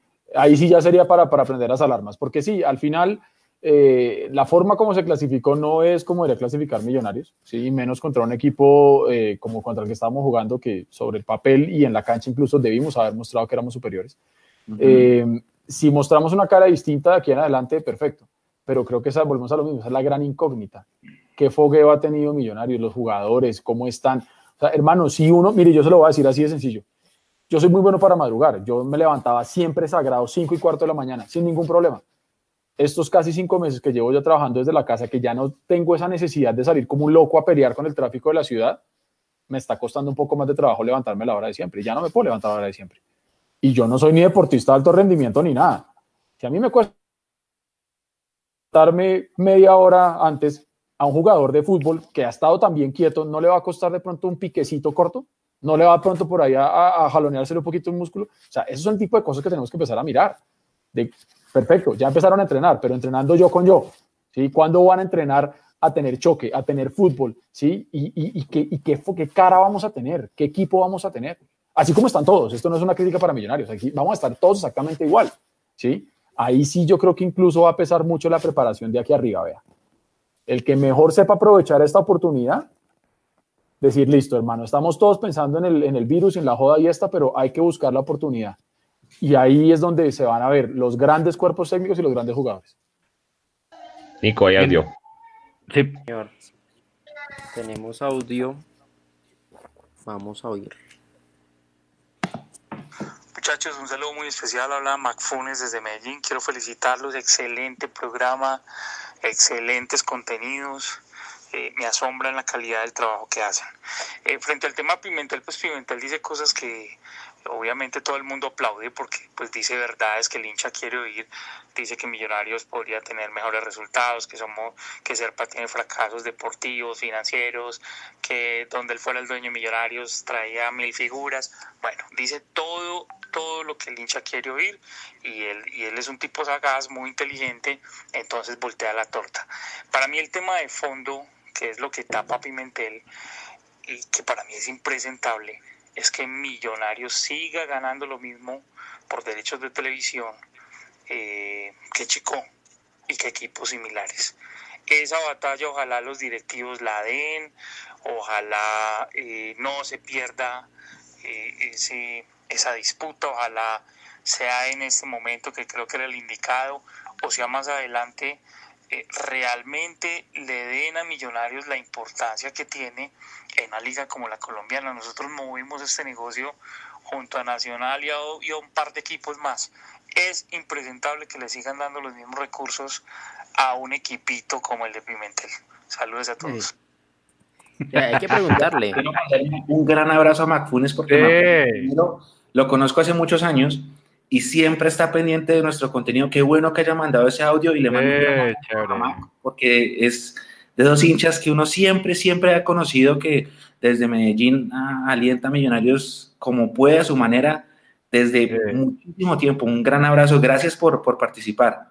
Pido, pido, claro pido la palabra precisamente hablando de McFunes, que, que él decía, bueno, no, eh, o alguien decía, eh, bueno, ¿y quién va a ser el presidente de Mayoril? Y él decía, si de pronto estoy parafraseando, eh, que ojalá alguien cercano de millonarios y demás, y yo le decía, no, a mí me gustaría que el próximo presidente de Mayor fuera alguien lo más lejano posible de millonarios, pues para que eh, no estén diciendo que nosotros eh, influenciamos y demás. Sí, sí, sí. Hablando como tal, pues aquí estoy leyendo Twitter y demás, hace dos días un, una persona que se llama José Villanueva afirmó, incluso el propio Pache lo puso en duda, Pache Andrade, estamos hablando de él. El políglota Fernando Jaramillo Giraldo ex miembro de Azul y Blanco S.A., de Bavaria, de Santo Domingo y de Álvaro Uribe Vélez, asesor patrocinador de la Liga de Fútbol en Colombia para Casa de Apuestas, dijo él hace dos días que será el nuevo presidente de la I Mayor.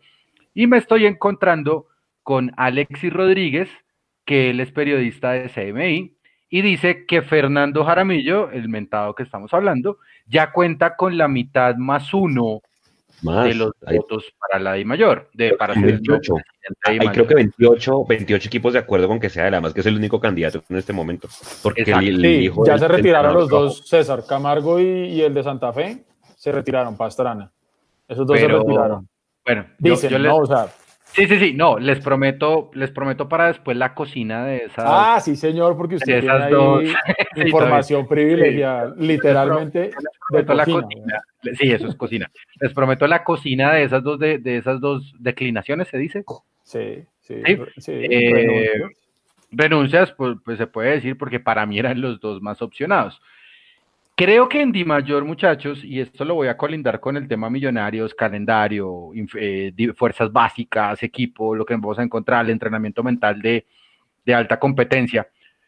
Eh, yo creo que Millonarios, perdón, el fútbol colombiano no está preparado para que una persona del alto empresariado, porque como lo es el señor Jaramillo, esté lista para dirigir el fútbol colombiano y se los voy a explicar. Una cosa es hablar de tú a tú con Gustavo Serpa.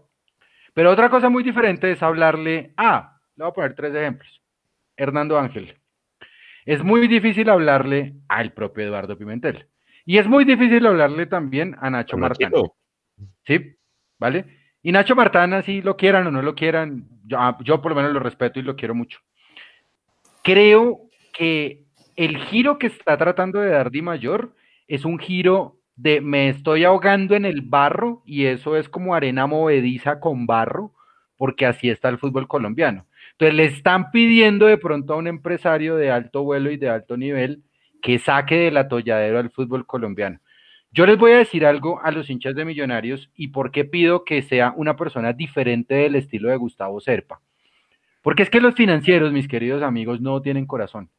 Y como ellos no tienen corazón, van a pasar por encima de su pasión, de la pasión del club Millonarios y de los otros clubes, como los quieran llamar, grandes, pequeños, ricos de garaje, medianos, no importa. Señores, los financieros no tienen corazón.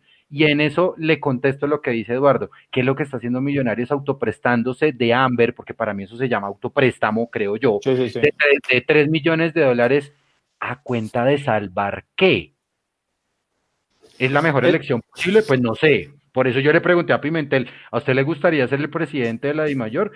Si dijo que no, fue por algo.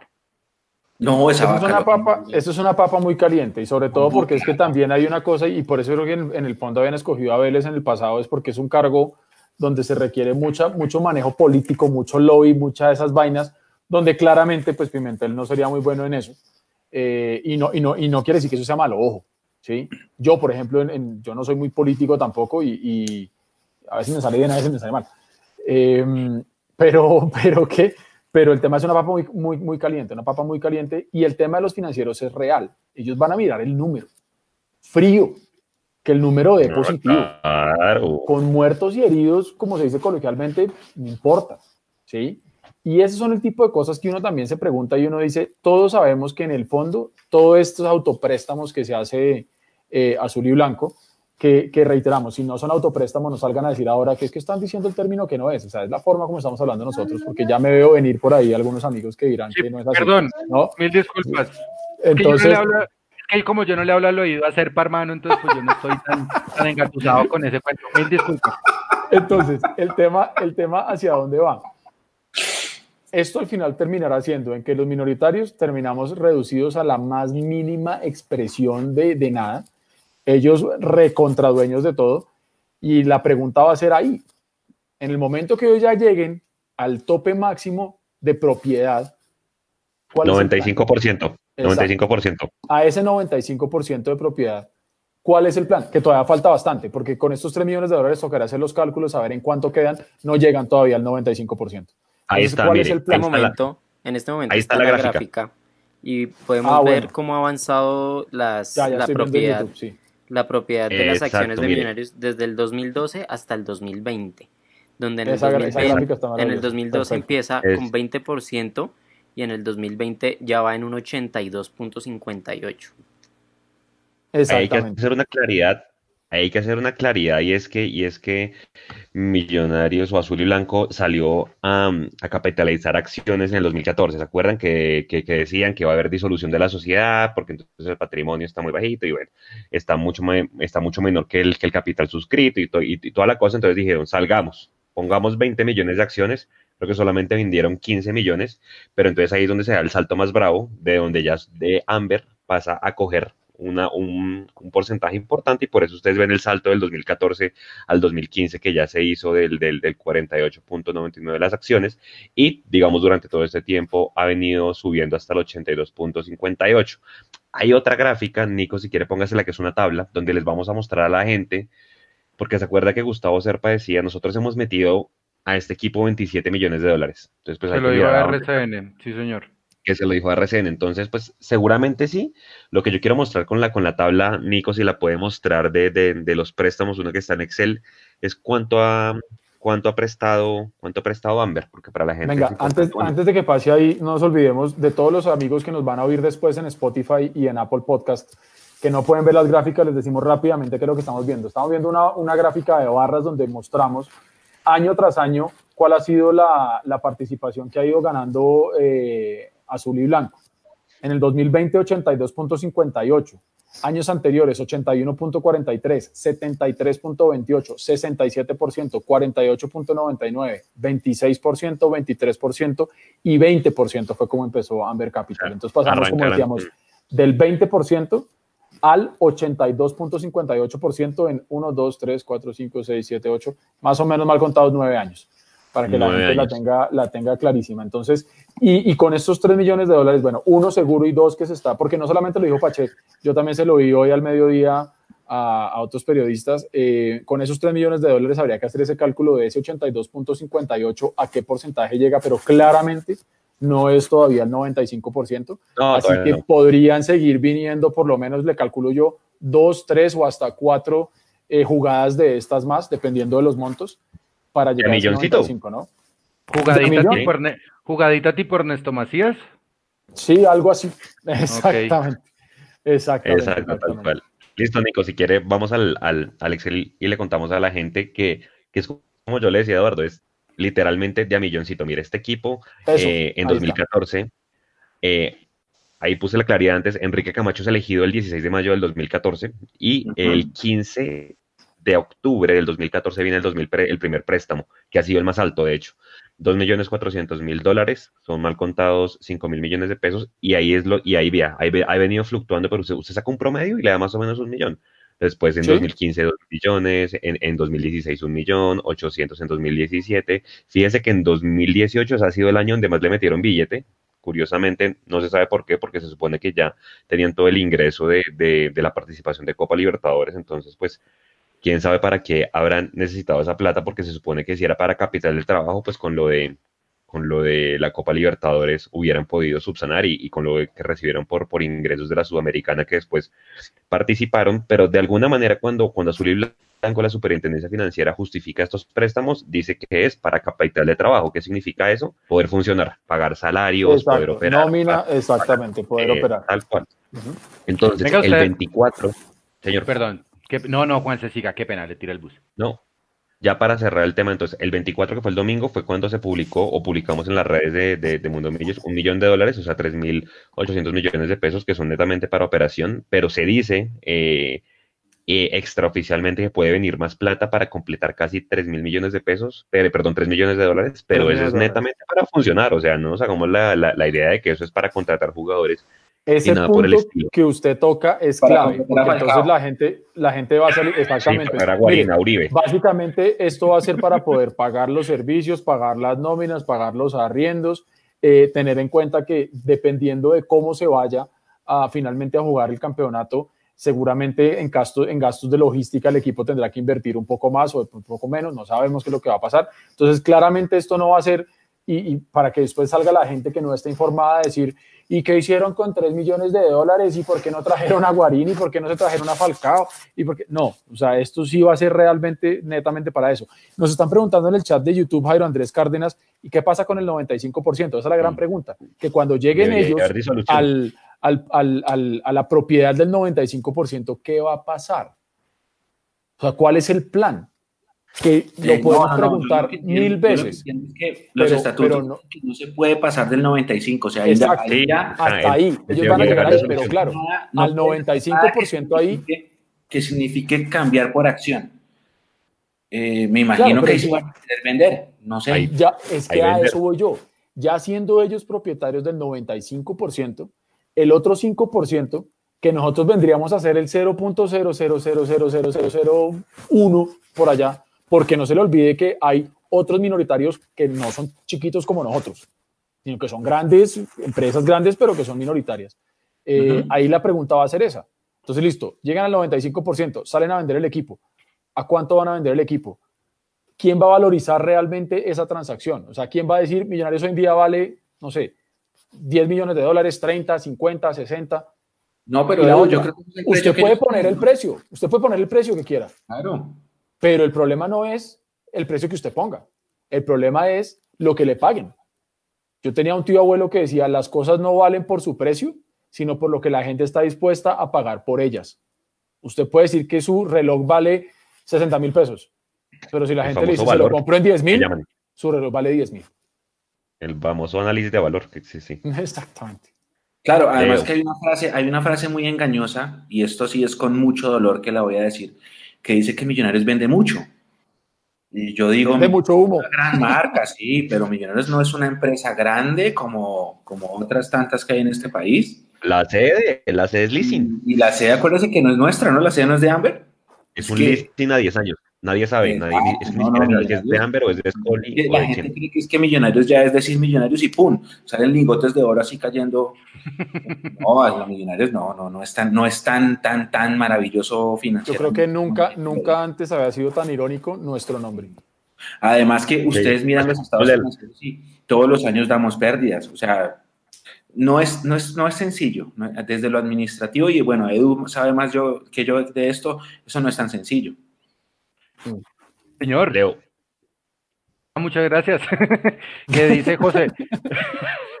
gracias. después, de eso, por favor, el audio.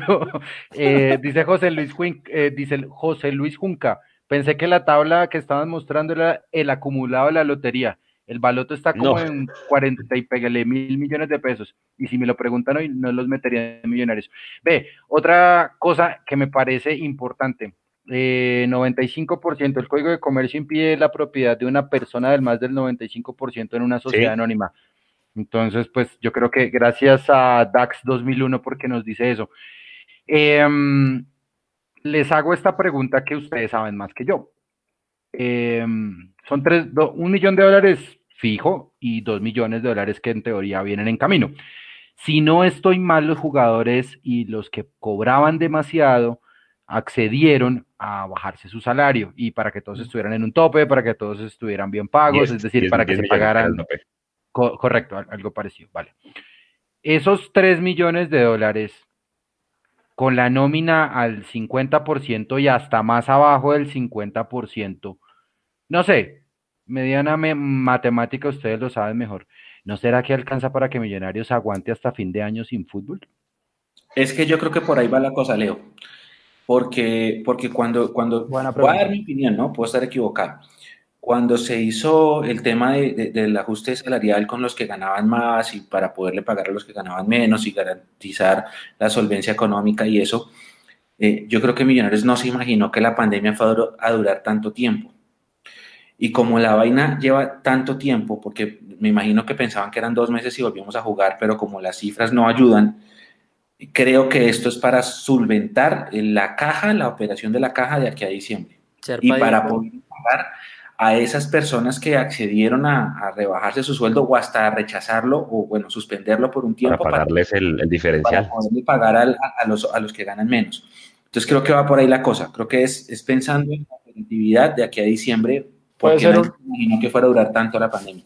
puede ser parte de la planeación financiera, puede ser parte de su, de su, de su seguro, que si vuelve todo antes, ok, pero si no, pues digamos que ya están seguros. Si es por ese lado, pues uno diría, ok, está bien. ¿sí? decir, no, es que no hay nada más que hacer. Acuérdese de que Serpa lo dijo, que, que, que, la única opción era pedir préstamos a los, a los, a los grandes accionistas porque el, más, eso que era la taquilla no está. Depende de la taquilla. Él dijo también que había caja hasta mayo. Eh, pero hasta, pero hasta antes, antes, hasta antes, Nico, del primer, del primer représtamo de Amber. Es que hay otra cosa que yo no entiendo. El último préstamo que hizo Millonarios lo hizo a la banca colombiana. Amber, dijo, Amber dijo, no vuelvo a meter plata. Yo no sé si lo dijo tácitamente, pero con ese préstamo yo entendí que Amber no iba a meter más dinero. Creo que todos lo entendimos. Entonces ahora sí mágicamente Amber dice, no, para ahí, una, para ahí un momento, amigo, es que toca meterle un millón de dólares. No, y es que Pache se entera porque también está muy cerca al poder y cerca de ese tipo de personas, lo cual está muy bien porque eso nos da información para hablar esta noche de que no, para, es que no es uno, van a ser tres, es decir, dos más. Porque aquí está jugando Amber. Oiga, les tengo una perla de noche de Enrique Camacho en el alargue. Póngale cuidado. Eh, Enrique Camacho ayer pidió aumentar el número de equipos, pero basado en el supuesto de la categoría C, no en la A.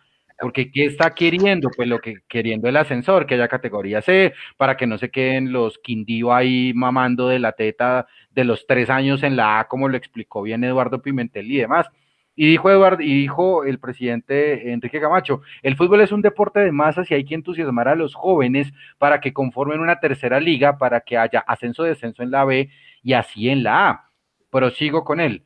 El negocio del fútbol es de masas y tiene que dedicarse a sus clientes. Hay que mejorar esto para sus clientes que son los hinchas. Y cierro con la siguiente frase de él. Debemos pensar en los hinchas. Yo se lo dije a mi señora hace un tiempo y le dije, quiero que alguien me diga al día de hoy qué equipo de fútbol, qué presidente, dueño, presidente de junta directiva le está preguntando al hincha, oiga, ¿cómo está usted? Yo creo que hoy, en el caso de Millonarios, lo único que le están diciendo a la gente es, te abrimos Calima, te abrimos Floresta, te abrimos Embajador Dorado. Es decir, para mí, money, ¿sí? Money, quiero tu dinero, no quiero más. Y debemos pensar en los hinchas, ¿no? Bueno, sobre eso, Leo, voy a decir dos cosas. La primera, relacionada con lo, de, los equipos. Ustedes, no sé quién fue el que pasó, creo que fue usted, ¿no, Leo? Que nos pasó un, eh, una nota de lo que estaba haciendo River con sus hinchas, que le mandaba notas con los exjugadores diciéndoles, ¿cómo estás? Quédate. Me pareció buenísimo. Obviamente esas son estrategias de marketing, creo que están muy avanzadas para nuestro fútbol, y no digo nosotros, sino el fútbol colombiano en general. Y con respecto a la categoría C, sí estoy de acuerdo con el presidente Camacho. Sí, yo también. hay, que, hay que afrontarlo en dos, en dos eh, visiones o en dos, dos grupos grandes. ¿sí? El primero, hay un equipo, por ejemplo, voy a poner, eh, digamos, Tigres, pero no es que sea Tigres. Me acordé de Tigres porque, pues, vista acá en Bogotá. Porque es el Día Internacional del Tigre. ¿Ah, Centauros de Villavicencio. Sí, no sé. o Centauros. Centauros. Centauros. Eh, no, mejor Tigres. Se llama, ¿no? Pumas, Fue B, que subió a la A y bajó. Pero por el hecho de haber subido a la A, entonces tuvo beneficios de equipo de la A. Pero por quedarte tres años, ¿no? O Fortaleza, entonces Fortaleza ah, un poquito más, ¿no? Y bajó. Bueno, Quindío, hagamos de cuenta el Quindío. Mejor, eso, me gusta más. El Quindío ha sido siempre de la A, bajó a la B, subió a la A, volvió a bajar y se quedó en la B y en la B lleva un montón de tiempo, pero factura como equipo de la A.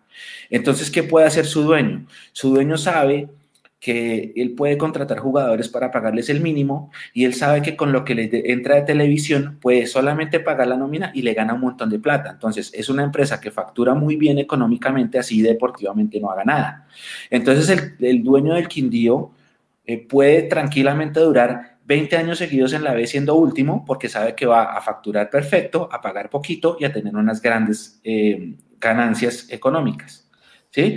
Entonces, para eso es que piden que se invente la C, para que esa presión sobre los equipos tan cómodos en lo financiero que, se, que prefieren quedarse en la B, porque para muchos equipos es mejor negocio quedarse en la B. ¿Se acuerdan que hace unos años decían... Uy, lo del Quindío, qué vergüenza. Lo que el Cúcuta decían eso, que era mejor... Y el Bucaramanga también. El Bucaramanga. Del mismo América por, por lo que explicaba el gato la semana pasada de la lista Clinton. Entonces, claro, financieramente les conviene quedarse en la B porque ganan como equipo de A, pero gastan como equipo de B y, todos los años eh, el EBITDA es una locura y ganan mucho dinero. Y por eso es que quieren hacer la C, para generar una, especie de presión a esos equipos. Y yo estoy de acuerdo. ¿Por qué estoy de acuerdo también? Porque si usted va a, las categorías de divisiones menores, eh, muchas personas dueñas de clubes técnicos, de, equipos sub-20 le dicen a uno lo mismo, necesitamos una categoría profesional que sea la C, en donde nosotros podamos mandar nuestros equipos más eh, poderosos o los, los, de más calidad a foguearlos de tal forma de que si un jugador llega a los 21 años, pues se desecha para siempre y muy difícilmente va a poder triunfar. Entonces, abajo en las divisiones menores también están pidiendo esa categoría C.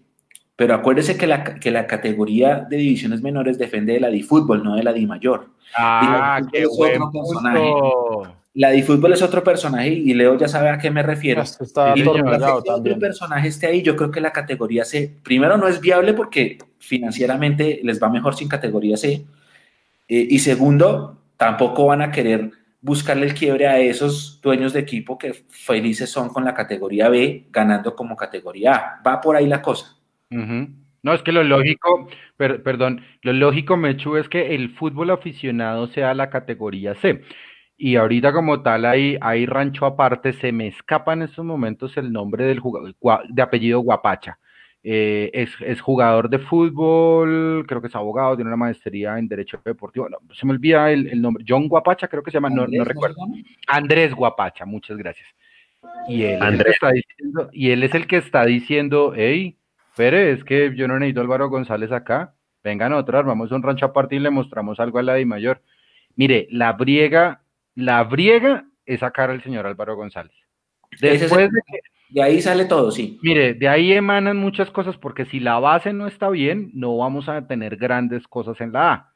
E-, esa es mi opinión. O sea, ¿cuántos jugadores no se pueden estar perdiendo en las categorías eh, aficionadas? Bogotanos, caleños, costeños, eh, de los llanos orientales, de la Orinoquía, de la Amazonía, que nosotros nos estamos perdiendo. Y así digan que, bueno, que ustedes para qué le dan tribuna a Pimentel. Es que Eduardo Pimentel, muchachos, sale y va y busca a sus jugadores. Él se va, él va, él tiene se bueno, va se va a Buenaventura, se va a Quibdó, se va a Leticia, se va para, para donde vaya fútbol. Y bueno, yo, no sé si lo hace ya, pero pues ojeador como tal es y, le han salido varias ventas buenas porque eso es lo que vive un club de fútbol. ¿Cuál rentería? Le pongo un nombre. Listo. Entonces ese tipo de, de cosas si no está bien la base, Mechu, de la categoría C, yo también estoy de acuerdo con, Enrique Camacho, pero es que no a cualquier costo, porque es que pedir la C cuando está Álvaro González Alzate aquí en Colombia, yo creo que me parece un poco desaforado. Y bueno, pues ojalá no, no llegue Gustavo Lenis a la presidencia de la de Mayor, uy, Dios bendito. Solo, no, él, también, él también se echó de para atrás. Pero anoche le estaba entrevistando bien a Calderón en hora 20. Sí, quién sabe. Gracias. antes, de, antes, de, que Nico, antes de que Nico mande el audio, lastimosamente para contestarle a Leo, si hay un equipo que, que se acordó de sus abonados y de sus hinchas, se los mandé por el grupo. No lo voy a nombrar porque es el equipo que no, le gusta nombrar ni ni a visibilidad ni nada, pero. Ah. Para allá ustedes se, se imaginarán cuál equipo es. Nico, con el audio, por favor. Mierda, bueno, pues. tenemos un audio de, de Luis José Bermúdez, supongo. Muy buenas noches, tengan ustedes los de Mundo Millos quería comentar sobre Pedrito Branco, si él se acomoda a lo que los directivos o SERPA está ofreciendo Enrique Camacho. Él puede llegar a millonarios siempre tenga el aval de, de Américo. Y yo quería hacerle una pregunta o, o qué opinan de los dos arqueros que llegaron. Ay, Dios mío, le va a dar. Mire, mire, Mechu, cómo se coge la cara, pobrecito. Ya le dio cuerda Leo. Venga, espere, antes, antes para, ya. para cerrar el tema, de, el tema de Gustavo Lenis, yo acabo de encontrar aquí una noticia. Gustavo Lenis asumió, asumió la presidencia de Fabricato tras salida de Carlos Alberto de Jesús hoy 29 de julio. Entonces, esto en teoría ah, bueno. haría que la Junta Directiva de Fabricato aceptó la renuncia de no sé quién que solo estarán ah, por lo que Gustavo Lenis asumirá este importante cargo. Entonces eso quiere decir que, que Lenis está fuera del, del, panorama. Yo creo que todo apunta a Jaramillo. Pero bueno. Sí. Va. Arqueros. Mechu, hable de los arqueros. No, no, no. no, no. quiere hablar de los arqueros, Mechu? No, ya, ya, pues ya. Es que cuando un arquero dice que se volvió arquero porque no le gusta correr, pues. No, no, no. Pero venga, usted tenía algo, algo para decirnos de los titulares, Leo, precisamente de ese tema, ¿no? Con respecto de. ¿De quién? De los titulares. ¿Se acuerda que nos dijo al principio que la forma de, de, titular las noticias también tenía su razón de ser y que se, usualmente ah, se sacan de contexto sí, pues, y todo el tema? Pues, pues, pues no, o sea, lo que pasa es que en el tema, en el tema de, del espectador, pues dicen, no, yo elegí ser arquero, en el, en el título dice que sí. yo elegí ser arquero por, por X y, y Y cosas, pero, pero pues uno lee como tal la, la, la noticia, ya la redacción completa, la entrevista completa, y sí, pues era como, como nos dijo Juan Carlos Jaramillo, yo era vago para el físico.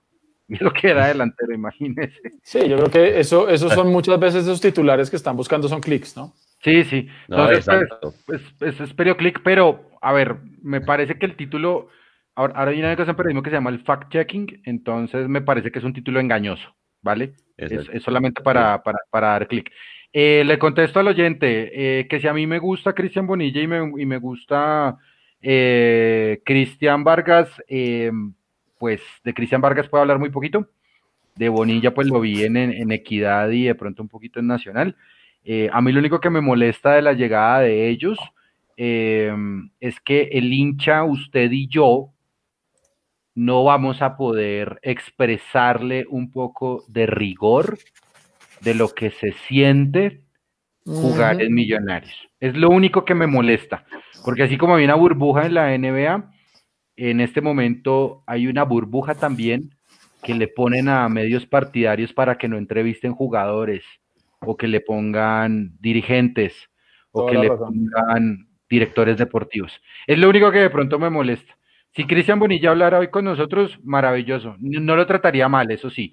Cuando digo rigor es decirle, papá, es que aquí Mire dónde usted". llegó. Correcto. Exactamente. Ya no, no exactamente. grosería, ni de, ni de, bucon, ni de boconería, ni de No, y entrar al sobre todo porque yo creo que eso, eso hace que el, el- el argumento que uno tenga pierda total legitimidad, ¿me entiendes? Correcto. O sea, el Sí, argumento no, tiene que ser tan fuerte que usted no tenga Sí. ni siquiera que levantar la voz. Es Correcto. así de sencillo. Y lo decía el Gato Pérez, ¿no? Cuando, cuando él ah, hablaba de, de esas presiones que hacen muchas veces las barras a punta de, de, de- presión eh, verbal agresiva, pero bueno, es otro tema.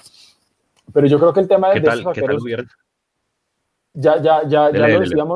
Yo no, yo hasta que no los vea jugar con la camiseta de Millonarios, hasta que no me demuestren que realmente se merecen tener la titular y la camiseta de Millonarios, pues yo no puedo irme ni para un lado ni para el otro. Yo no puedo llegar a decir que, sea, los, que los detesto que- ni que los que- adoro. Hasta que en una nota de. Juanse de estadísticas salga la- en la portada del arquero y, y, Juan, y Juanse en sus estadísticas ponga la figura de Millonarios fuera arquero por esto, esto, esto y esto. Pero ojo, no una nota, tiene que ser Muchas. Sí, Ah, claro, porque es que un buen partido lo puede tener cualquiera y puede, y puede como dicen, pueden chimbarse. Sí. Sí. O sea, aquí yo creo que un arquero aparte tiene que mostrar carácter. Sí, uy, o sea, aparte tiene que nosotros mostrar muchas cosas. A ser ídolos de la nada, ¿no? Es que ese es el otro problema, ¿entiende? O sea, mire, hoy en día estamos en esta discusión de estos cristianos, ¿sí? Si mañana alguno de los dos les va bien y hacen, por ejemplo, un partidazo contra los verdes de allá de Medellín o en un clasicazo con Santa Fe y les va bien, no hay que perder la cabeza, buenísimo que les vaya bien, ¿sí? Pero si les va mal contra Pasto o si les va mal contra Jaguares, pues tampoco hay que salir a acabar con ellos. Es decir, creo que tienen que ser constantes, tienen que mostrar por qué llegaron acá, porque lo hemos dicho siempre. Si usted está sentado en su casa y lo llama a su representante y le dice, oiga, ¿usted quiere ver millonarios? Bueno, rico, gracias, ¿dónde firmo? Sí, ya, no tienen la culpa, ya llegaron, ¿sí? Eh, como tampoco tienen la culpa de su pasado, ¿me entiende? Eh, sí son dueños de su presente y son dueños de su futuro en millonarios.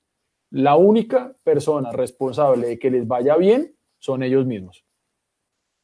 Son dueños de su futuro y que, y que lastimosamente deberían poner el éxito por encima de, de la plata, pero bueno, ya vimos un caso puntual que se dejó asesorar mal y hoy es el nuevo arquero del Atlético Bucaramanga.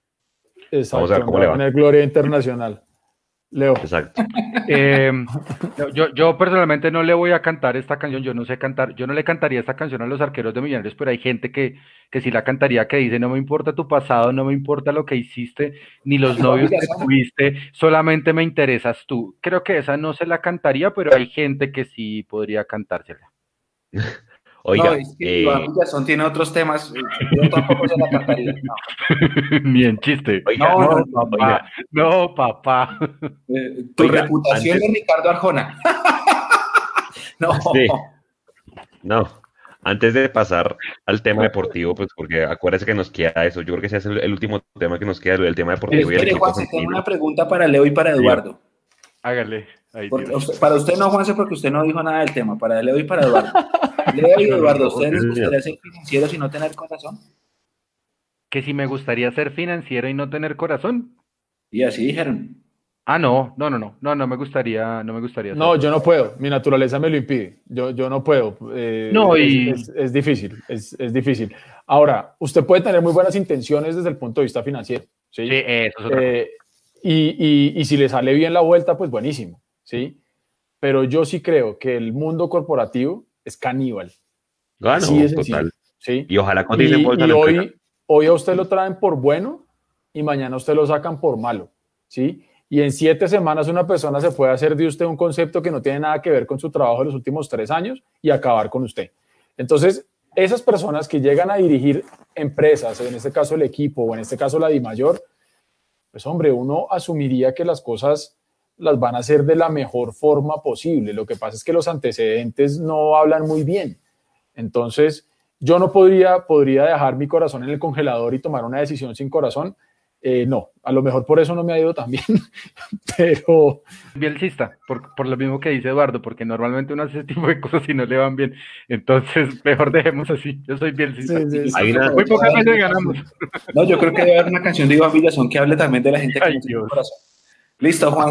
Hay una, hay una, no, dos, dos cosas antes de, de, darle paso a Nico. Yo creo que hay una entrevista pendiente, ojalá en algún momento lo pudiera tener el señor Juan Carlos Aldarriaga. ¿Cuánto duró ese señor en, en Millonarios? Creo que no duró ni siquiera tres meses. días, ¿no fue? Un señor que venía del mundo corporativo y literalmente yo me encontré con el fútbol y esto es completamente distinto, hermano. O sea, y que él nos cuente de, de, de, de viva voz cómo es el mundo corporativo, cómo es el mundo del fútbol. O, o Felipe Gaitán. O sea, yo creo que esos, esos testimonios hay que escucharlos para que el hincha sepa cuál es la diferencia entre medirse a un equipo de fútbol y, y, y el tema corporativo que hablaban. Eh, y nada, yo creo que esos titulares del espectador, ojalá hubieran puesto el del Muelas León, ¿se acuerda lo que nos dijo Juan Carlos Jaramillo? Que cuando estaban subiendo a Monserrat, el mismo Muelas dijo, ay hermano, ¿por qué no nos pusimos a estudiar en vez de hacer esta vaina? No, pues más o menos los clics que quieras hubiera ganado. Pero... De acuerdo. Saldarriaga, bueno, Saldarriaga Juan se llegó a Millonarios en eh, diciembre de 2013 y se fue hasta febrero, ¿no? 4 de febrero de 2014, o sea, nada. no duró tres meses lo que y el, dice el periodo de prueba ahí salió.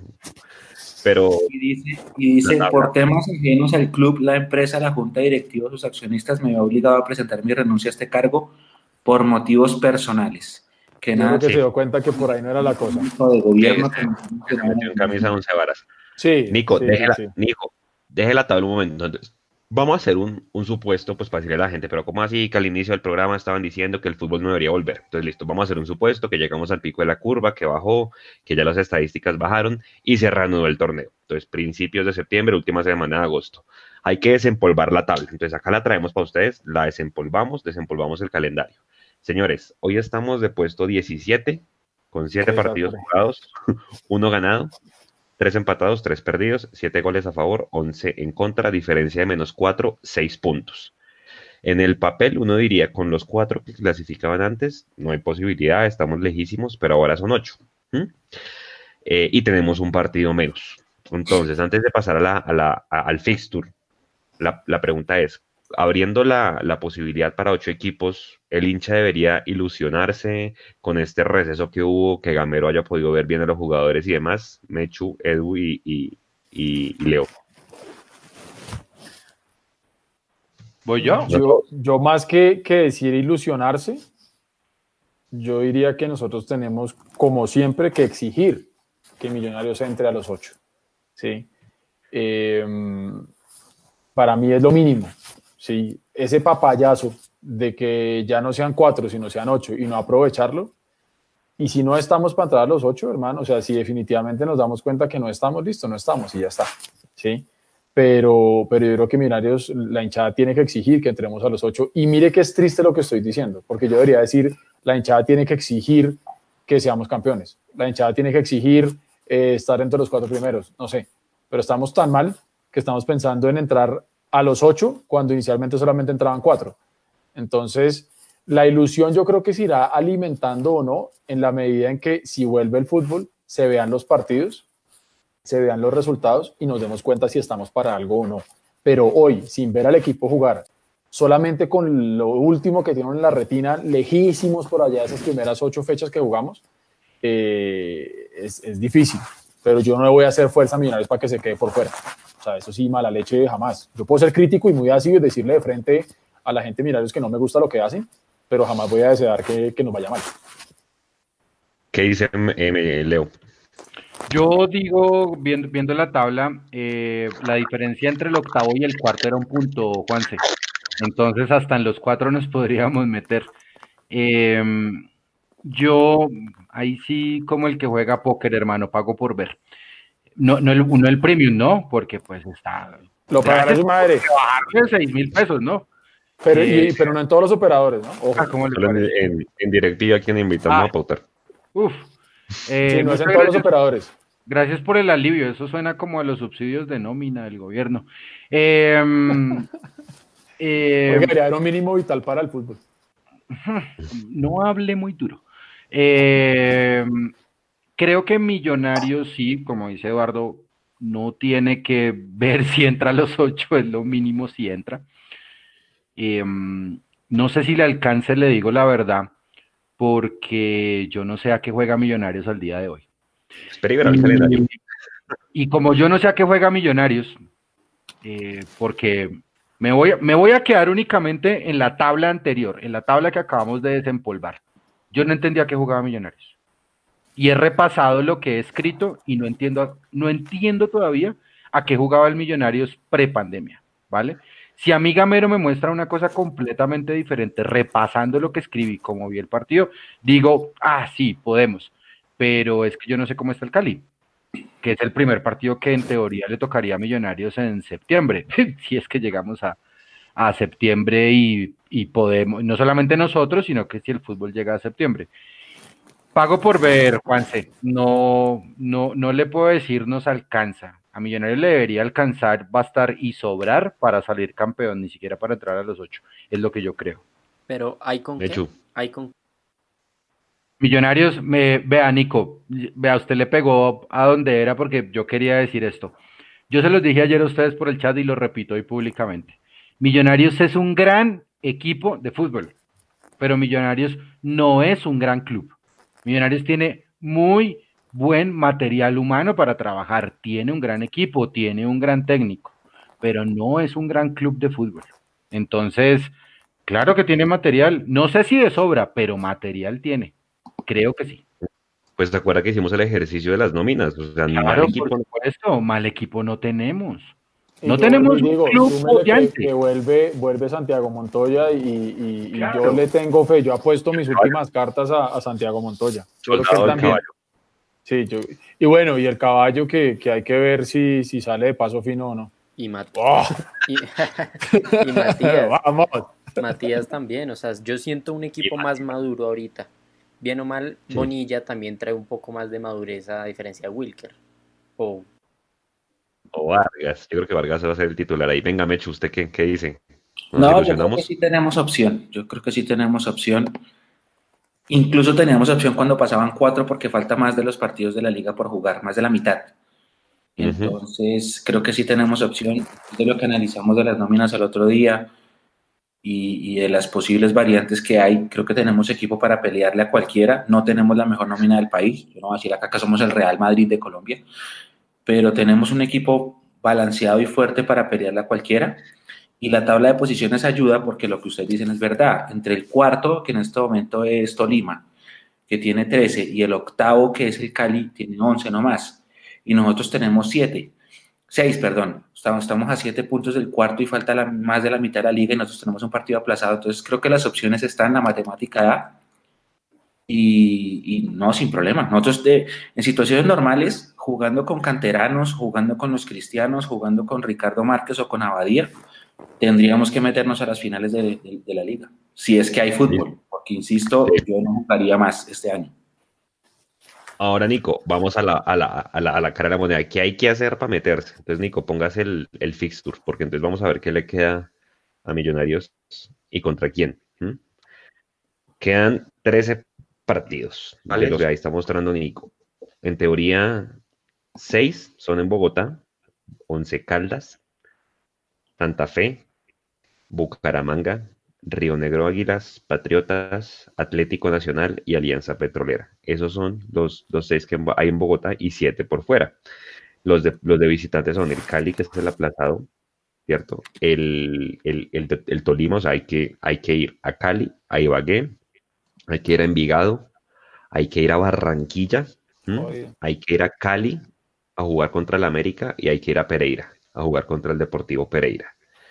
En el papel, ¿Cuántos puntos hay que hacer? Normalmente estamos hablando de con cuánto se mete el octavo. Con, con, 29. 29, 30. 29, 30. Y tenemos, seis. O sea, para mí, yo creo que la clave en, está en sacar al menos, por lo menos unos siete puntos en esas tres fechas. O sea, ir a empatar a Cali, ganarle a Once Caldas y ganarle a Santa Fe, por ejemplo, no sé. Pero le pongo, que, Juanse, le pongo otro contexto el contexto que está manejando la Di Mayor ahora, después de su cambio de presidente que será muy prontico. ¿Qué pasa donde Millonarios no tenga que viajar, sino que esté concentrado en una sola sede? Mm. Son contextos muy diferentes para jugar fútbol. Claro. O sea, no es lo mismo, no es lo mismo concentrarse en el eje cafetero Pereira, Armenia, Manizales y no salir de ahí, que son estadios X. El único que pues medianamente tendría ventaja sería Ninguno realmente tiene ventaja porque pues no son, son ciudades intermedias en temperatura, en clima, en, absolutamente todo. Pues Junior se puede tullir de frío en Manizales, pero yo no sé si en Armenia. Exacto. Incluso para nosotros puede ser beneficioso si se llega a jugar en el eje cafetero, porque precisamente no, tendríamos que ir a, ese horno que es Barranquilla a jugar a las 3 y media de la tarde como siempre nos toca, porque siempre pues, tenemos que jugar ahí. Entonces, por eso te, por, eso te digo, Juanse, y le digo, y le digo a todos, a, Mechu, a Nico, a Eduardo, yo pago por ver, a los, a los televidentes, a los oyentes, yo pago por ver, porque que quiero ver qué fútbol va a regresar. O sea, no me importa si es, en ese momento olvídese sin hinchas. No hinchas, ¿vale? Eh, pero si vuelve el fútbol, quiero ver bajo qué formato lo hacen. Si lo hacen formato burbuja NBA, formato burbuja MLS, todos están jugando en Disney. Yo he visto buenos partidos de, equipos que yo creía, a ver, he visto malos partidos de equipos que yo creía fuertes en la MLS. Y le pongo un ejemplo. Ayer, anoche jugó Seattle Sounders, Los Ángeles FC. Y, y los Sounders normalmente es un equipo que va muy bien y que juega muy bien. Uy, qué horrible jugaba ayer. Entonces, normalmente los favoritos pueden caer en desgracia y otros equipos eh, sin abolengo le puede, les puede ir muy bien. Pago por ver, o sea, no, no sé, no sé, no, no. Es difícil, la verdad es muy difícil hacerle una predicción en este momento. Otra cosa que es, importante considerar es precisamente es eso, es que si se juega en una sola sede, prácticamente el tema de local y visitante ya no existe más. Sí, sería simplemente como para la estadística y ya está, pero realmente eso se cae. Entonces serían todos jugando en las mismas condiciones, todos los partidos son de local, todos los partidos son de visitante y, punto. Sí, porque si nosotros hiciéramos el análisis como usualmente lo hacemos concienzudamente acá, de uno tomar y mirar partido por partido, los que se juegan afuera, los que se juegan acá, y uno puede sacar ahí más o decir, no, entonces de local yo apuesto a ganarme los 7, entonces hago 21 y por ahí arañar y, y uno va sacando sus numeritos. Yo ya saqué aquí mi número y ahorita de pronto miramos a ver si sacamos números de cada uno y ver si, si le pegamos al final, si es que el fútbol vuelve.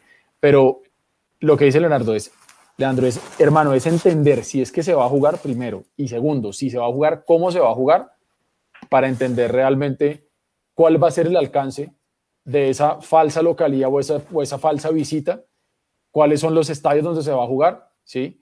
¿Cómo van a afrontar los jugadores esa concentración total digamos, todo el tiempo metidos en una sede, lejos de su familia, lejos de todo, en un contexto donde cuando estemos jugando ahí, muy seguramente la pandemia va a seguir en Colombia. Todos los jugadores, vamos a lo mismo el tema mental, ¿sí? tener a los jugadores encerrados tres, cuatro meses, encerrados en una sola sede, jugando sin saber nada de sus familias, de sus hijos, sus esposas, sus, papás. que es jodido. Hermano, si uno mismo trabajando aquí desde la casa, a veces la cabeza se le va pensando en ese tipo de vainas y uno está aquí seguro encerradito en una casa, ¿cómo serán ellos, hermano? Hay tres opciones. Espere, Nico, antes de que lo mande, hay tres opciones si quiere escuchamos el audio y seguimos analizando el, programa, pero se dice que hay tres opciones. La primera es, bueno, se reactivó el tema, se abrieron aeropuertos, eh, se van con los protocolos y demás, local y visitante. Opción dos, vayas al eje cafetero, concéntrese allá. Pero eh, por temas de costos, casi que hay una tercera opción y es, eh, si se abren los vuelos nacionales, están haciendo el ejercicio y seguramente es en lo que está Pimentel ahorita, lástima que no volvió, pero bueno, seguramente queda la segunda parte pendiente y es, están haciendo el análisis entre chartear vuelos, hacer vuelos charter, que de alguna manera pudiese salir más barato que la concentración de los equipos en el eje cafetero. Entonces, ejemplo, lo que pasa en España, más desgaste, claramente. Entonces va Millos a Barranquilla, juega contra el Junior y se devuelve. Ah, porque así hacía en Barcelona y el Real Madrid ahorita en España. Esa me gusta más, Juanse. A mí esa me gusta más. Es que no pensemos en el fútbol, pensemos en el país. Usted no puede abrir vuelos en septiembre con la cosa. No puede. O sea, hoy. la situación está mal. ¿Para qué abrir las aerolíneas para contagiar más a la gente? Esa de me suena más. Se acordará de mí. De una. Lo van a hacer. ¿No sí. hicieron ese vuelo piloto de Bucaramanga a Cúcuta la semana pasada? No, no, no. Eso está, eso está mal hecho estoy de acuerdo con eso. Audio. Manda el audio, Nico. Vamos, audio con Juan, con Juan Sebastián desde Zipa. Saludo a todos, al gran Mechu, Leandro, sí. Gracias a Mechu por el mensaje de cumple. Pero, serio, verlos prontico después de esta vaina. Hay que superar este pico de la pandemia. Hay que ser optimistas, tener fe, pero entonces hay que cuidarse bastante y estaba revisando y los más poderosos que pueda tener nada en el camino pueden ser Independiente que sigue Atlético Mineiro, Emelec, Nacional sería Nacional de Medellín. Serían los rivales más difíciles, más complicados. Ir por la opción de la Copa Colombia está la opción y la alternativa. Hay que intentar, hay que luchar. Ojalá se llegue a la liga, ojalá la liga clasificar los ocho y que sea lo que Dios quiera, pero hay que intentar sí o sí ganar un título durante este año. Ojalá, porque pues gracias a Dios Gamero tiene otro año más de contrato y el proceso debe seguir, pero ojalá se vaya ese proceso desarrollando con títulos, eso sería maravilloso. Saludos a todos, los aprecio y los quiero a todo resto y de nuevo me echo gracias por el mensaje ya saben, ya saben, con mucha fe y mucha oración y templanza, muchachos. Dios me los bendiga. Si escucharon a de Gavilanes allá en el fondo. Allá la novela, claro que sí. Pero la estás viendo en Netflix. en serio, hay muchos, ¿vieron eso, hermano? O sea, de, los, de los programas más vistos en Netflix en Colombia, Pasión de Gavilanes. pero, hermano, si la gente. ¿Cómo la gente paga Netflix para ver una cosa que es gratis? Pero, viejo, si la gente, perdón lo que voy a decir, ¿no? Pero si la gente lee a Paulo Coelho, lee el milagro metabólico, padre rico, padre pobre, yo no le veo nada de raro a eso. Bueno, lo que, sí me parece, lo que sí me parece interesante, pagan Netflix para ver Pasión de Gavilanes, pero no están pagando Win más. Eso me parece bien. bueno, pero venga, venga, venga. Entonces, ¿con cuál? A ver, en el papel, independientemente del, del, del, pues, del sistema que elijan, de que hay que volver, de que no hay que volver el mismo día, que se vaya al eje cafetero, ¿hay con qué digo? O sea, mirando en el papel los jugadores y los planteles, ¿hay con qué sacarle los puntos necesarios a los equipos que, que ponía Nico en la, en la pantalla? Sí, sí, sí, sí, sí, sí, sí. tiene un gran equipo de fútbol. de hecho, de hecho, Leo, no clasificar es un papelón. eso, eso, cuando eso pase, espero que, mejor dicho, si eso pasa, nos terminan de vetar a todos. No, no solo eso. decirlo, no clasificar es un papelón. No, pues clasificar es... que estemos de 17. A pelear el cupo, a pelear el cupo de Sudamericana. no, diga no, no, no, no, no, no, eso sería una vergüenza, pero, pero mal, o sea, mal, mal, mal, mal. Hay que pensar en todos los escenarios, hay que pensar en todos. Sí, claro, eso es Yo hice aquí mis numeritos rápido, yo creo que Millonarios, y estoy siendo muy pesimista, yo creo, hacemos 30 puntos en total. O sea, a los seis que tenemos, Dígalos, dígalos. Hacemos, 24. de una, venga, arriesguense hoy, arriesguense hoy. Sí, mire, yo estoy aquí, yo tengo el periódico de hoy y estoy aquí, ya puse aquí el nombre de todos para que nos quede aparte con la fecha de hoy. Sí, para un, un preso.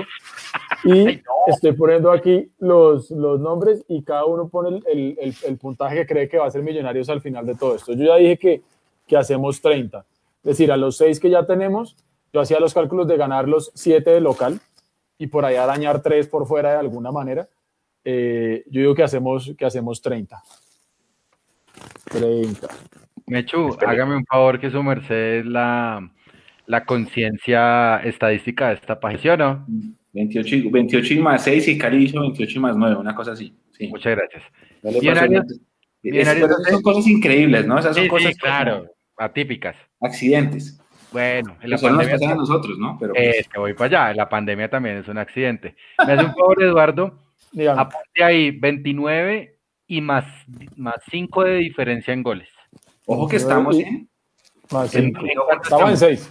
Estamos en menos 4. Exacto, más 6, ojo que le puse alto. Ah, más 6, yo le entendí más 5, listo, más 6. 29 puntos y 29 más 6. puntos más 6 goles. Listo. Venga, haga, hagamos el ejercicio, ustedes arriesguense de una vez. O sea, les voy a preguntar fecha por fecha y ustedes les dicen, perdemos, ganamos o empatamos. Y lo dejamos de una vez guardado y lo, mostramos al principio, al final del año, a ver si se, si se da y ya pasamos al, al tema. Entonces, Nico, ponga, póngala otra vez en la pantalla, por favor. Leo, Cali, Cali, Cali sí, 28 no, aquí, aquí más todo. 9, Millonarios 28 más 8. ¿Cómo, cómo, cómo, cómo? En, ¿cómo? 2008, 2008. Ah, okay. Cali 28 mm. más 9, nosotros 28 más 8, por eso nos quedamos afuera. Entonces, arranco. Deportivo Cali en Cali, Mechu. Empate. Ganamos, perdemos. Empate. Leo. Perdemos. Perdemos. Eduardo. Perdemos. Perdemos. Yo digo que empatamos, Nico. ¿Qué clase de compañeros tengo? Allá no hemos ganado nunca. No hemos ganado hace rato. empates. Nico, Nico. Perde. No, pero. Listo. ¿Hasta Nico? Oh, no, no, no, yo, yo, yo dije que empatábamos. Once Caldas en Bogotá o en donde sea. Once Caldas. Ganamos. Ganamos. Leo. Ganamos también. Eduardo. Ganamos. Ganamos. Yo también digo que ganamos. Ganamos, ganamos. Ganamos. Santa Fe. Ay, quería esa pregunta. Mechu. Santa Fe. Empatamos. Leonardo. Leandro. Igual, empatamos. Seguimos con la tendencia de ganarle.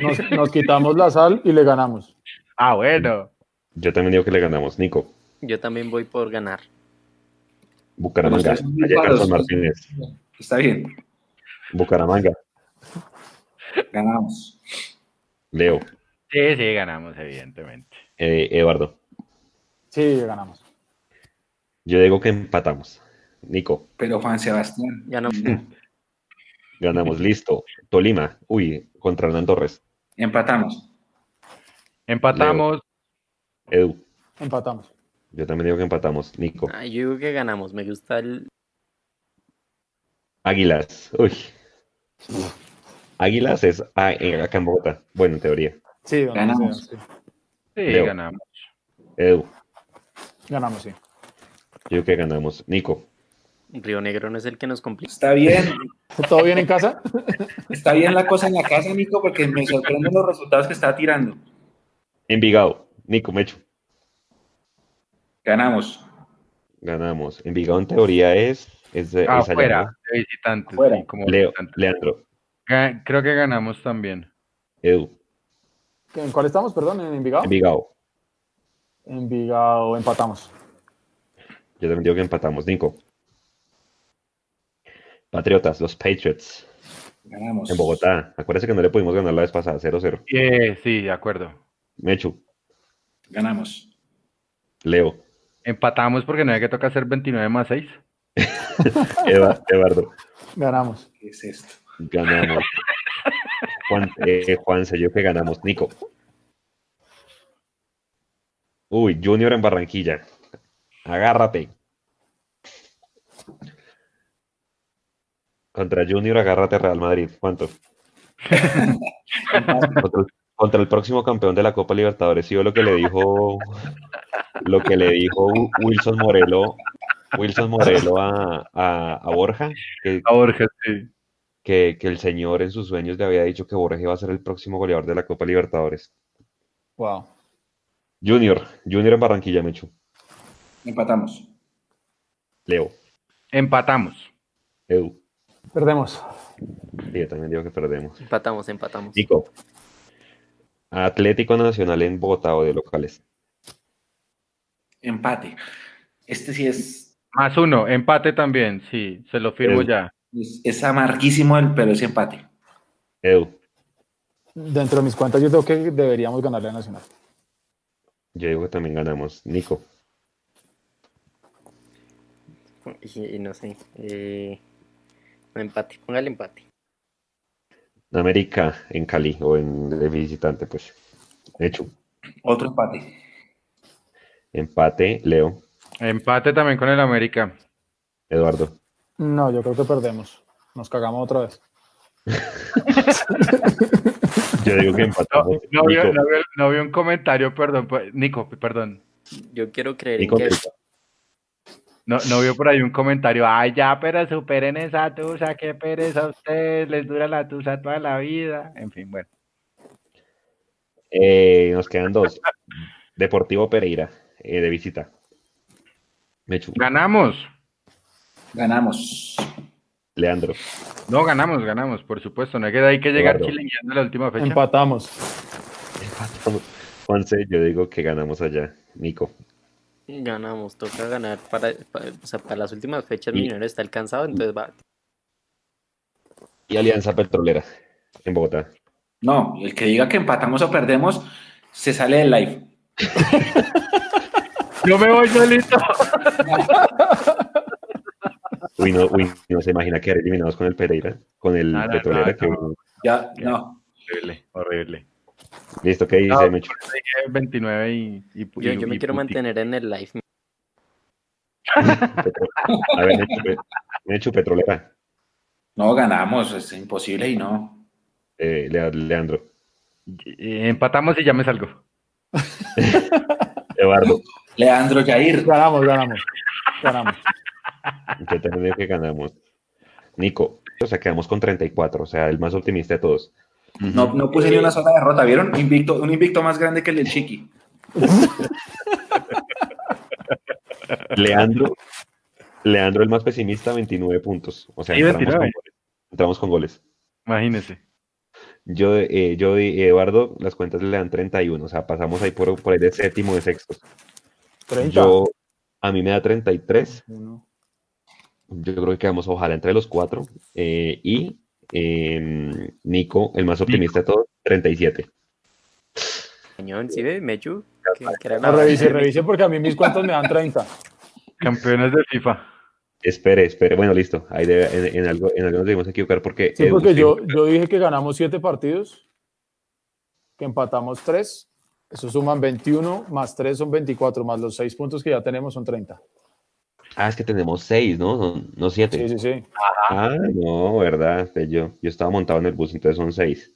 Entonces volvemos a hacer la cuenta. Entonces, si tenemos 6, entonces a Mechu le dan 33, a Leandro le dan 28, o sea, entramos raspando. Sí, no, es, que precisamente estaba haciendo la cuenta mal por ese que, por ese que faltaba.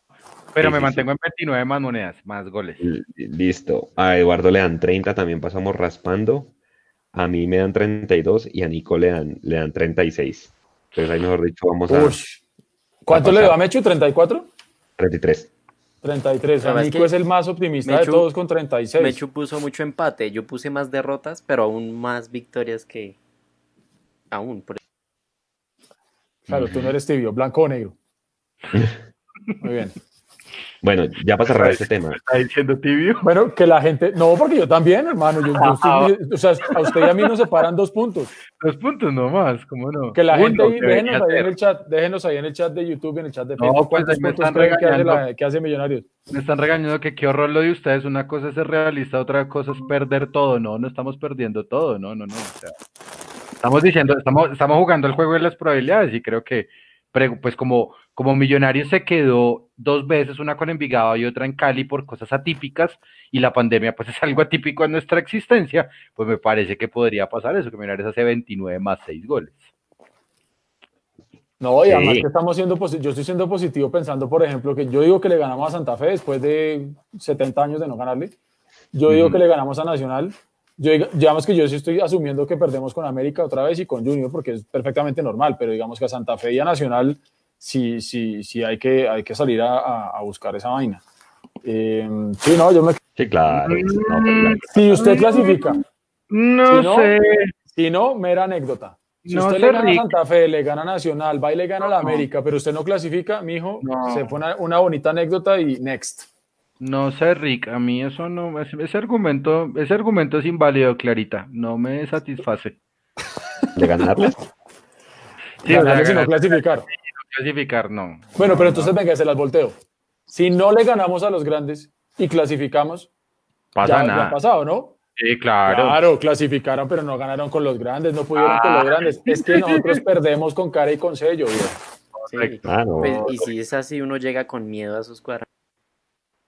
Claro, porque entonces empiezan todos los periodistas a decir, a ver, ¿qué cuadrangular de caminarios? A ver, no sé, Cali, Santa Fe, Nacional. Uh, no le ganó a ninguno de los tres, eliminado antes de jugar. Es, tal cual. Eso pasa, pero acuérdese que en el 2017 no le ganamos ningún clásico de los dos del todos contra todos de Santa Fe y les ganamos la final. No, y acuérdese. Me dice, me dice Juan Leonardo Morales en YouTube, Eduardo, en el Pascual hace rato que no perdemos. De acuerdo, pero me has dicho sí. O sea, listo. Ojalá por el bien de nosotros que, que no, perdamos el Pascual, pero yo... En el 2003, cuando nosotros clasificamos segundos detrás del Caldas, Leo se acuerda de pronto más que... claro. Eh, todo el mundo empezó a hacer las cifras del cuadrangular y el gran favorito del cuadrangular y pasó lo del penal de Mayer, la camiseta al piso, eliminados, Junior clasificó y chao. Entonces, niños de peluco. Lo que ha pasado en el todos contra todos a la hora de las finales no aplica y desde ahí, ese momento, yo aprendí que no, uno no se debe fijar de eso. Tal cual. Bueno, venga, señores, para cerrar. Equipo femenino. Leo, Leo.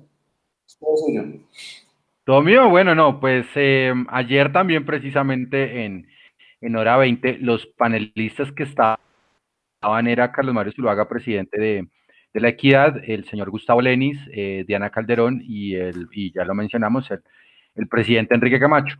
Pues, revisar con nuestro compañero Andrés Hurtatis cómo podemos eh, eh, no solamente meterle el diente, sino que también esa es una deuda que Mundo Millos tiene con, con, las mujeres y con el fútbol femenino y por las cuales quiero ofrecerles disculpas.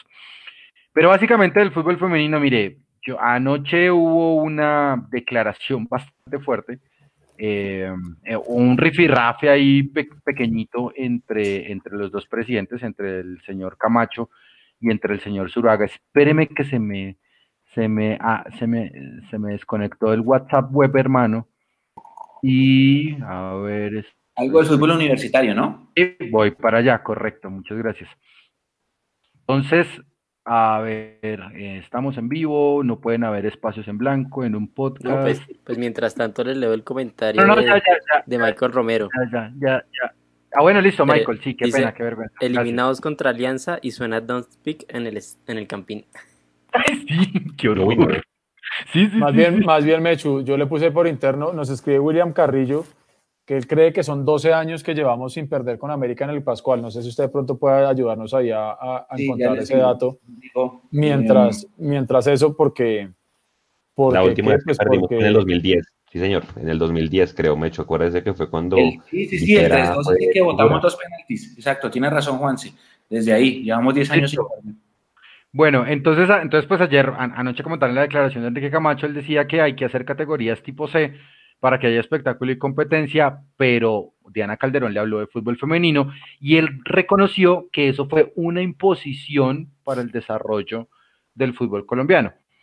El señor Camacho dijo que, es un, que el fútbol femenino es una actividad importante, pero también dijo que no hay suficiente material para trabajar en el femenino y primero tienen que hacer un concepto amateur para que llegue a profesional.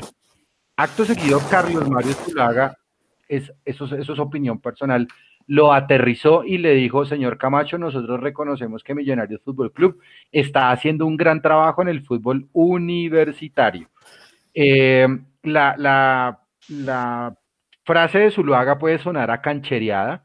Eh, incluso también Carlos Mario Zuluaga eh, ayer dijo una frase muy, muy fuerte, anoche la dijo, y fue que muchos presidentes no son dueños de sus propios votos. Uf, eso fue una vaina que fue muy dolorosa, por lo menos de, escuchar de una persona que es del fútbol, y no tanto por los códigos, sino porque, porque quedan muchas cosas en evidencia y eso no está bien hecho.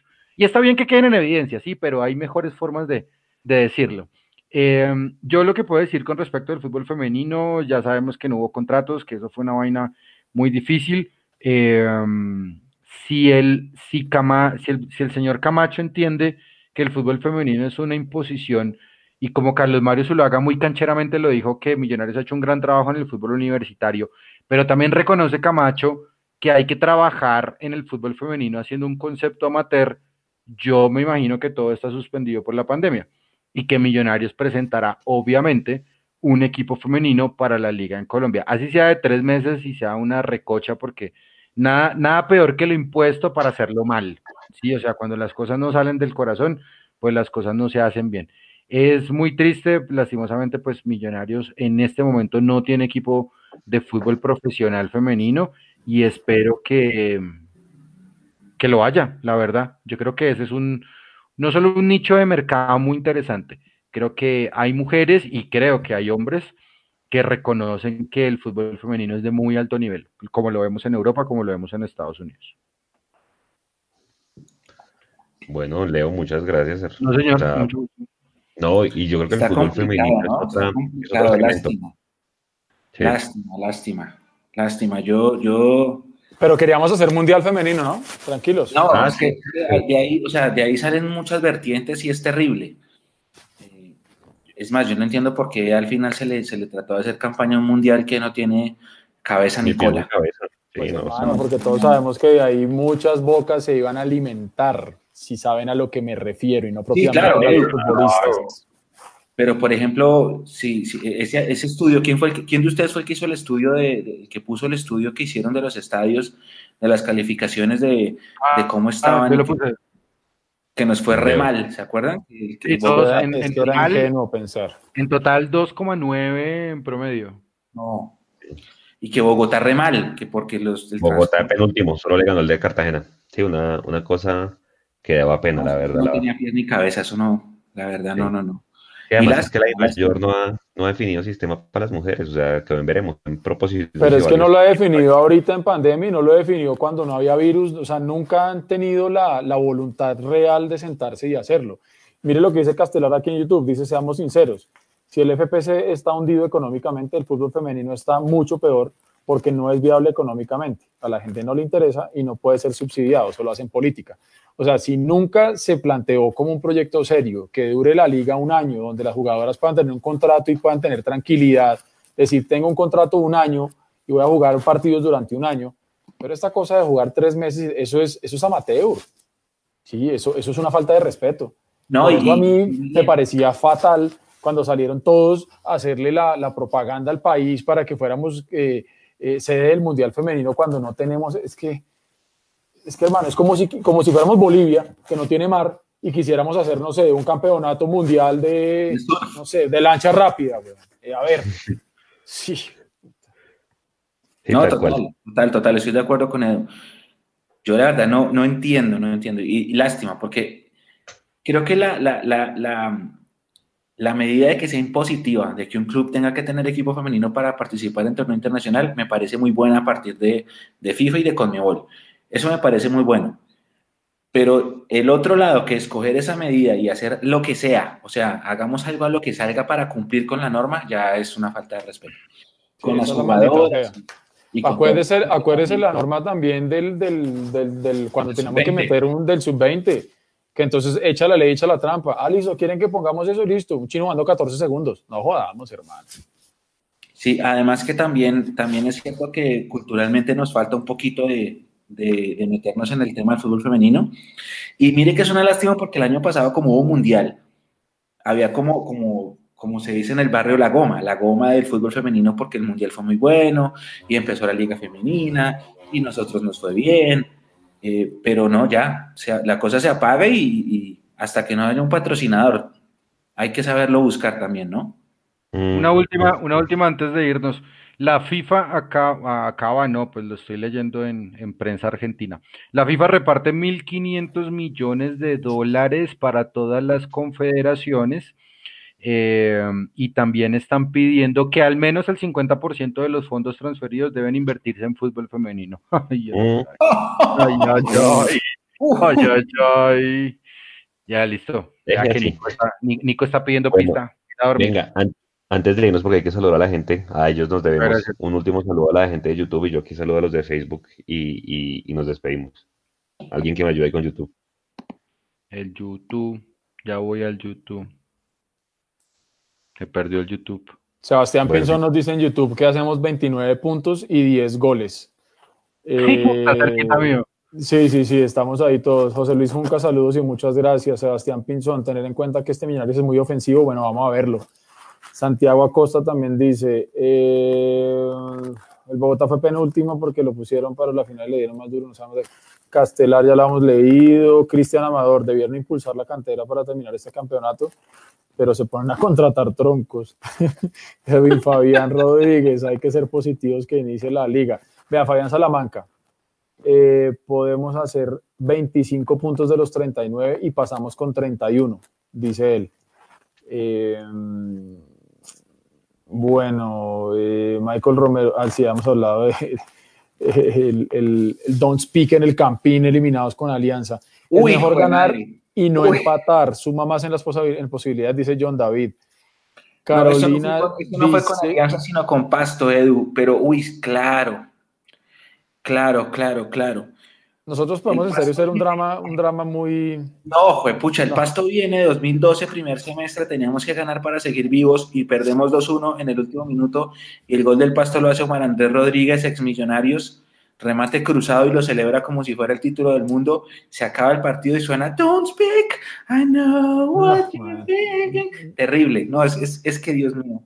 Vea lo que dice Janet Aragón, no pasamos, se tenía que decir y se dijo, haciendo, referencia a que no entramos a los ocho. Entonces, bueno. bueno. yo rápidamente aquí Facebook, John, John Everardo Rodríguez, hablando de, de, la, de la entrevista de Pimentel, Guillermo Cárdenas, Fernando Wilber, Carlos Andrés, que se sabe de Franco Pamillo, ya lo dijimos, eh, Ricardo Pinilla, que saben de Pedro Franco, están en diferencias económicas, hay interés de ambas partes, pero pues el tema económico es, es lo que no se ponen de acuerdo, Miguel Molina, John Everardo otra vez, Ricardo Pinilla, Frankie Hans, eh, John Baez, Gustavo Caballa, saludos a Pimentel, Edison Flores, Ricardo Pinilla otra vez, Alexander CDLM dice, saludos al equipo de Mundo Millos, felicitaciones, aguante desde la ciudad de Pasto, aguante Millos toda Pasto, la vida. carajo. Esteban puede y salude a Lucho Delgado, por favor. Camo, José, José Ahumada, Gabriel Cabadía, saludos desde Engativá, buen trabajo muchachos. José Ahumada nuevamente, eh, Sergio Augusto, Edgar Armando dice, no me ilusiono con el equipo que entra a los ocho. Edgar Armando Prieto, los del aguante son culpables 100%. José Humada, no Faltaba esa, ¿no? Por acá estás diciendo que Gwen Stefani aguanta. que todavía aguanta. Dice Javier, Javier Ávila. Nos preguntan, nos preguntan por YouTube qué, qué les pareció de la Liga Mexicana Ah, me, parece un, excelente, intento, me parece muy positivo. rompieron récord. Pues cuando, cuando juegue Biconis, ahí les haremos, ahí les haremos saber por, por, por las redes para que lo, lo, vean. Creo que el sábado van a pasar dos partidos. Le pegaron al perro eh, en el primer en el primer intento y le pegaron. Además que hay que tener en cuenta otra cosa, la gente siente, por lo menos le digo a nivel personal, una empatía profunda por ese canal. Por temas de independencia y estas cosas. Yo creo que yo creo que es un, es un golpe sobre la mesa de, de, precisamente ir en contra de lo que todo el mundo quiere que hagamos, que es irnos hacia, hacia otro lado. Ellos dijeron, mire, aquí les ponemos, mire, yo creo que así nos hubieran puesto mexicano o fútbol boliviano, la gente lo estaría viendo porque Pache y, y Chalo hacen un combo muy bravo y súmele eso canal 1, creo que la cosa es buena. escoger entre la Liga Mexicana y la Superliga Turca, me voy para México 40 veces. Ah, totalmente, hermano. Encarte, ¿no? Como dijo Leandro, encarte, encarte la, la Liga Turca. Ah, encarta, más eh, encartado. William, William Carrillo nos está pasando el dato que el viernes va Cruz Azul, Puebla versus Cruz Azul, 7.30. Bueno, aquí William Carrillo en, en, YouTube. Y a las 5 también hay partido, ¿no? Juan Sebastián Zapata nos dice, yo ayer escuché a Gamero en los dueños del balón y ya le dijo a los jugadores y los mentalizó que son 13 finales. Sí o sí van a llegar a las finales. Lo noté con entusiasmo y mentalidad. Ojalá, ojalá, que se logre. Vamos. Por el bien de Gamero. José Humada en Facebook ya para cerrar dice, buen contenido, superan con creces a las estrellitas del canal que lo pagara su madre. Muchas gracias. Muchas gracias. Muchas gracias, señor. ¿Es Puebla Cruz Azul el viernes? No, no. Ah, sí, el viernes, pero los que pasan por el canal 1 son el sábado. Que es América contra Tijuana. Ah, porque Puebla tapa Biconis, ¿no? Sí, claro, por eso. no. Toca verlo ahí. Seguramente lo pasará, ¿será que lo pasa ESPN o Fox? ¿Sabe? Toca mirar, capaz de pronto Fox. Venga, antes de. La Liga Mexicana tiene unos horarios. Sí, como 8 9 de la noche, todos, todos los sábados 9 de la noche. Vea, dejen de mentirse. Ustedes están extrañando tanto el fútbol que también están extrañando los partidos los domingos a las 8 de la noche. De no acuerdo, sí, sí, no jodamos. No sí, se no mientan. Dejen de que, un... cuando les toque o sea, yo los quiero ver si nos toca el partido con Alianza a las 8 y media de la noche. Ah, bueno, una, cosa, ah, una cosa es ver un partido con palomitas yo, a las aguanto, 9 de la noche. Me aguanto un, un Millonarios Águilas al sábado a las 9 porque sé que el domingo descanso de todo lo que se debe trabajar post partido, pero un domingo a las 8 no. No, no, no. No, no, no, no, no, no, no. Y calcule que si nos va mal. lo que se trabaja post partido siempre. Sí, sí, sí, sí. Venga, yo solo quiero atar cabos con una cosa, me hecho con el tema de Amber. El año pasado, este señor Joseph, que es el dueño del fondo, vino a Bogotá, ¿cierto? Joseph Julian. Ese sí, lo viene a Bogotá una vez al año, me dijeron. Y a él lo llevaron a un partido. ¿Cuál fue ese partido? Lo, llevaron a, Él se sentó incluso en la tribuna. ¿no? Eso, no, eso, no fue un partido. Normal se sentó. No me acuerdo qué partido fue. Eh, ¿Se acuerdan que él vino a uno que fue a puerta cerrada? eso le iba a decir yo. Ese es el que tenía yo en la cabeza, que estuvo en, a puerta cerrada y que todos empezamos a decir, claro, va al partido de puerta cerrada para que no lo Para que no lo puteen. Pero no, después, después alguien puso como que no. Joseph O'Gulen estuvo acá y a mí me dijeron, sí, claro, él siempre está. Usted, usted se voltea y mira en Occidental Central, él una vez al año está allá, sentado en la tribuna como cualquier hincha. No, no es que vaya al palco ni nada de eso. Eh, pero una vez al año se supone que él viene a mirar cómo están los asuntos de sus empresas, eh, como el dueño del Monopoly, y lo llevan al estadio. No, es que yo, yo tenía pensado que fue por allá en octubre cuando perdimos acá con el América o en el Clásico, algún papelón de esos que hicimos con William Carrillo dice que él estuvo en el último partido que los comandos estuvieron en el norte, también dice acá. Pero el año pasado es que quiero, que, quiero entender y de pronto atar cabo si, si él definitivamente cuando vino fue cuando Pinto en el segundo semestre ya estaba en sus últimas y ahí fue cuando dijeron, no, yo no le meto un peso a esto después de ver lo que vio. Y ahí por eso fue que les tocó acudir a, a, a Bebillas para, para solicitar el préstamo. Ah, ese es el rumor. No, no, o sea, atando cabos yo acá, decir, pues. Pues tiene sentido. no, no, sé si él estuvo, la verdad, no, no, no sé si él estuvo. Tocaría mirar. Lo que sí sé es que él no va al palco. O sea, él es muy difícil usted verlo en el palco. Usted lo ve, claro, como nadie sabe quién es. Sí. Usted ve a un tipo ahí de gafas, flaquito, tan, sentado arriba con un gabán. Sí, el man podría ser, no sé, asesor, el man, podría ser, no sé, analista, analista de contabilidad de no sé, papeles ABC 1, 2, 3. Sí, sí, no, no, sean atrevidos, no se metan con un emprendedor, por favor. No, por eso, es que el tipo puede pasar, nadie sabe quién es él. Él no, puede ¿sabes qué es lo que pasa? Que él va a la tribuna. No, de hecho. Leo, se puede subir un Transmilenio, coge el, el pone que paran el 4, se baja al campín, camina, pasa el puente, pasa la requisa normal, así, en la fila de no abonados, esa que es larguísima, Entra, puede ir a la tienda, preguntar, nada. Sale, sube, su tarjeta y de tu boleta le dice que está vencido el abono, va a de logística, se queja, todo, todo lo puede hacer. No le dan la lechona, le dan la lechona con el cuero blandito, no le se la dan con el cuero crocantico. Va al baño, está cerrado el baño. Va, va, el baño está cerrado, va y pide un tito de 3000, que es un vasito así de chiquito, todo. Y el vaso le sale roto por debajo y se le sale el tinto por ahí. No, pues, describimos la, la, experiencia del hincha en, en los últimos 30 segundos. No, pero realmente el man va a la tribuna y se sienta en la tribuna con la gente porque él es dado a la gente, ¿me entiende? Él, viene a estar con su gente. Realmente es eso. Esto, estos últimos 30 minutos es lo que nosotros normalmente hablamos cuando terminamos el programa, creo que. Ah. Sí, nos hemos dado, hay, que, hay que darle colgar a esta vaina. Bueno, bueno ahí creo que queda un audio por ahí, creo. Sí, creo que queda un audio, Nico. Sí, hay un audio. Eh, hay un audio ya, casi, ya casi llega. Eh, esperemos a ver si llega, si no, pues cerramos. Listo. Mientras tanto, ya vamos aquí cerrando. Entonces, pues nada, muchas gracias por haber estado con nosotros. Eh, ya tenemos a la Liga Mexicana. Creo que dentro de 8 o 15 días, no estoy seguro, es la Champions. Entonces, pues bueno, tendremos algo para entretenernos mientras estamos en la casa. Los que todavía nos quedamos en la casa. Eh, nosotros desde Mundo Millos pues estaremos todas las semanas con ustedes en este, en este live. La siguiente semana seguramente no estaremos el miércoles, sino el jueves porque es el cumpleaños de nuestra amada capital. Tendremos invitados muy especiales, no les vamos a decir cuáles son, son sorpresa. Eh, y además porque además es, es, previo de puente. Claro que en esta pandemia el puente es como que una analogía y no Saludo a la bandera, se llama. No se siente, no se siente. No se sintió Semana Santa. Mari, perdón, perdón, iba, a decir una grosería. Eso es, eso es, eso es como Joseph O'Gurlian visitando a Millonarios, un estadio vacío. Eso es un de pandemia. Sí, sí. Hermano, yo no sé si ustedes hacen lo que hace, lo que hace el típico colombiano. Yo, primero de enero, yo cojo el calendario y empiezo a mirar cuántos festivos hay ese año. No, no, no sea tan folclórico. Y yo empecé este año y dije, uy, dije, uy, pucha, hay tres festivos seguidos en julio, uy, qué placer.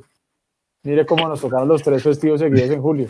Sí, sí, sí, sí, sí. Pero bueno, ahí estaremos con todo el contenido todos los días recordando partidos, llevándoles mi contenido para que, para que se entretengan novedades, pues ahí estaremos. A los que no les gustó el tema de Pimentel, pues bueno, lastimosamente queríamos eh, abrirle la puerta a una persona que supiera del fútbol y, le, respondiera al señor Gustavo Serpa, a quien todavía no, estamos. Y además, y además que hay que hacer también claridad en otra cosa, Juan. Si nosotros hablamos con, con los invitados que quieren y están dispuestos a salir a hablar acá de fútbol. Y obviamente, pues Pimentel tuvo su pasado azul, independientemente que hoy en día esté en otro tema, en otro equipo, eh, nosotros encantadísimos de poder hablar aquí con las directivas de Millonarios. Ya Alejandro en un par de programas anteriores los invitó abiertamente a que hagan parte de esto, que pasen por acá, que hablen con nosotros, o la persona de comunicaciones, o el de mercadeo. Pero pues eso no va a pasar, entonces nosotros tenemos que, que seguir buscando contenido y de temas actuales. Y, y pues sí, habrá gente que no le gustó Pimentel, como habrá otra gente que le gustó seguiremos, seguiremos por esa línea que tiene Mundomillos y si les gusta, pues maravilloso y si no, pues, hombre, llegarán, llegarán otros programas que a lo mejor les gusta un poquito más. Pero no solamente eso, Edu, también hay que entender que Pimentel fue jugador acá, ganó dos títulos, por eso. la generación dorada del 88 con Banemerá, con Iguarán. El hecho de que él haya jugado, es, es, lo mismo que el Gato Pérez, el hecho de que él haya jugado en el América y también haya sido campeón allá, no le quita lo que ganó acá. Entonces, Exactamente obviamente, es como si, es como si mañana tenemos a Henry Rojas. Eduardo Pimentel, cuando ya nos dijo que estaba resentido con la hinchada por lo que pasó con Junior Ramírez, ya uno empieza a atar cabos y uno dice, ah, ahora sí, ya entendí qué pasó. pero, pero él dejó ver su, su, amor azul ahí debajo, lo que lo tiene. Lo que pasa es que el hombre está dolido por lo que pasó ya en otros, en otros asuntos administrativos, pero, pero negar lo que fue Eduardo Pimentel en ese equipo de, del 87. el, el, capo que hoy hace falta. Yo, yo, termino, yo termino, yo termino, yo termino con, con esto, esos 20 minuticos para mí fueron muy provechosos por una sencilla razón. No porque Eduardo Pimentel declare para la gilada, sino porque no le tiene miedo de decir las cosas.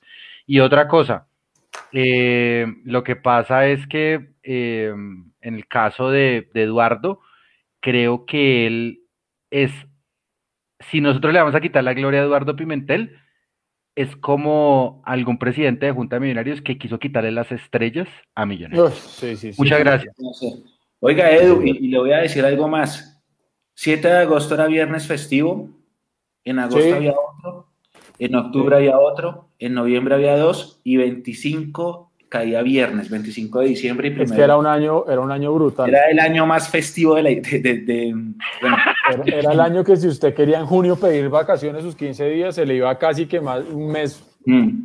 Eh, pero, pero bueno, no, nada, nada. Tendremos que seguir aquí aguantando y, y, cuidándonos todos en la casa. Yo aprovecho ya para, para despedirme, dando las gracias a todos ustedes por haberse conectado con el Mundo Millos Live número 45, este proyecto que a pesar de todo, pues aquí lo estamos sacando adelante gracias a ustedes y a toda la audiencia. Así que de verdad que un abrazo muy grande para todos. Si el fútbol vuelve, buenísimo. Si no vuelve, también. En este momento lo más importante es que ustedes y sus familias y todos estemos sanos, estemos bien. Así que un abrazo para todos. Si tienen que salir a trabajar, como siempre le he dicho, cuídense mucho. Lleguen a la casa y, y bañense, por favor.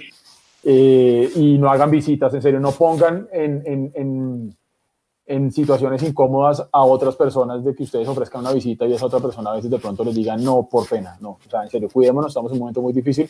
Abrazo grande para todos, aguante millonarios. Señores, muchas gracias. Nos vemos la siguiente semana, jueves, cumpleaños de Bogotá. Ahí estaremos con bastantes especiales, recuerdos y además un abrazo. Cuídense mucho. Chao, chao.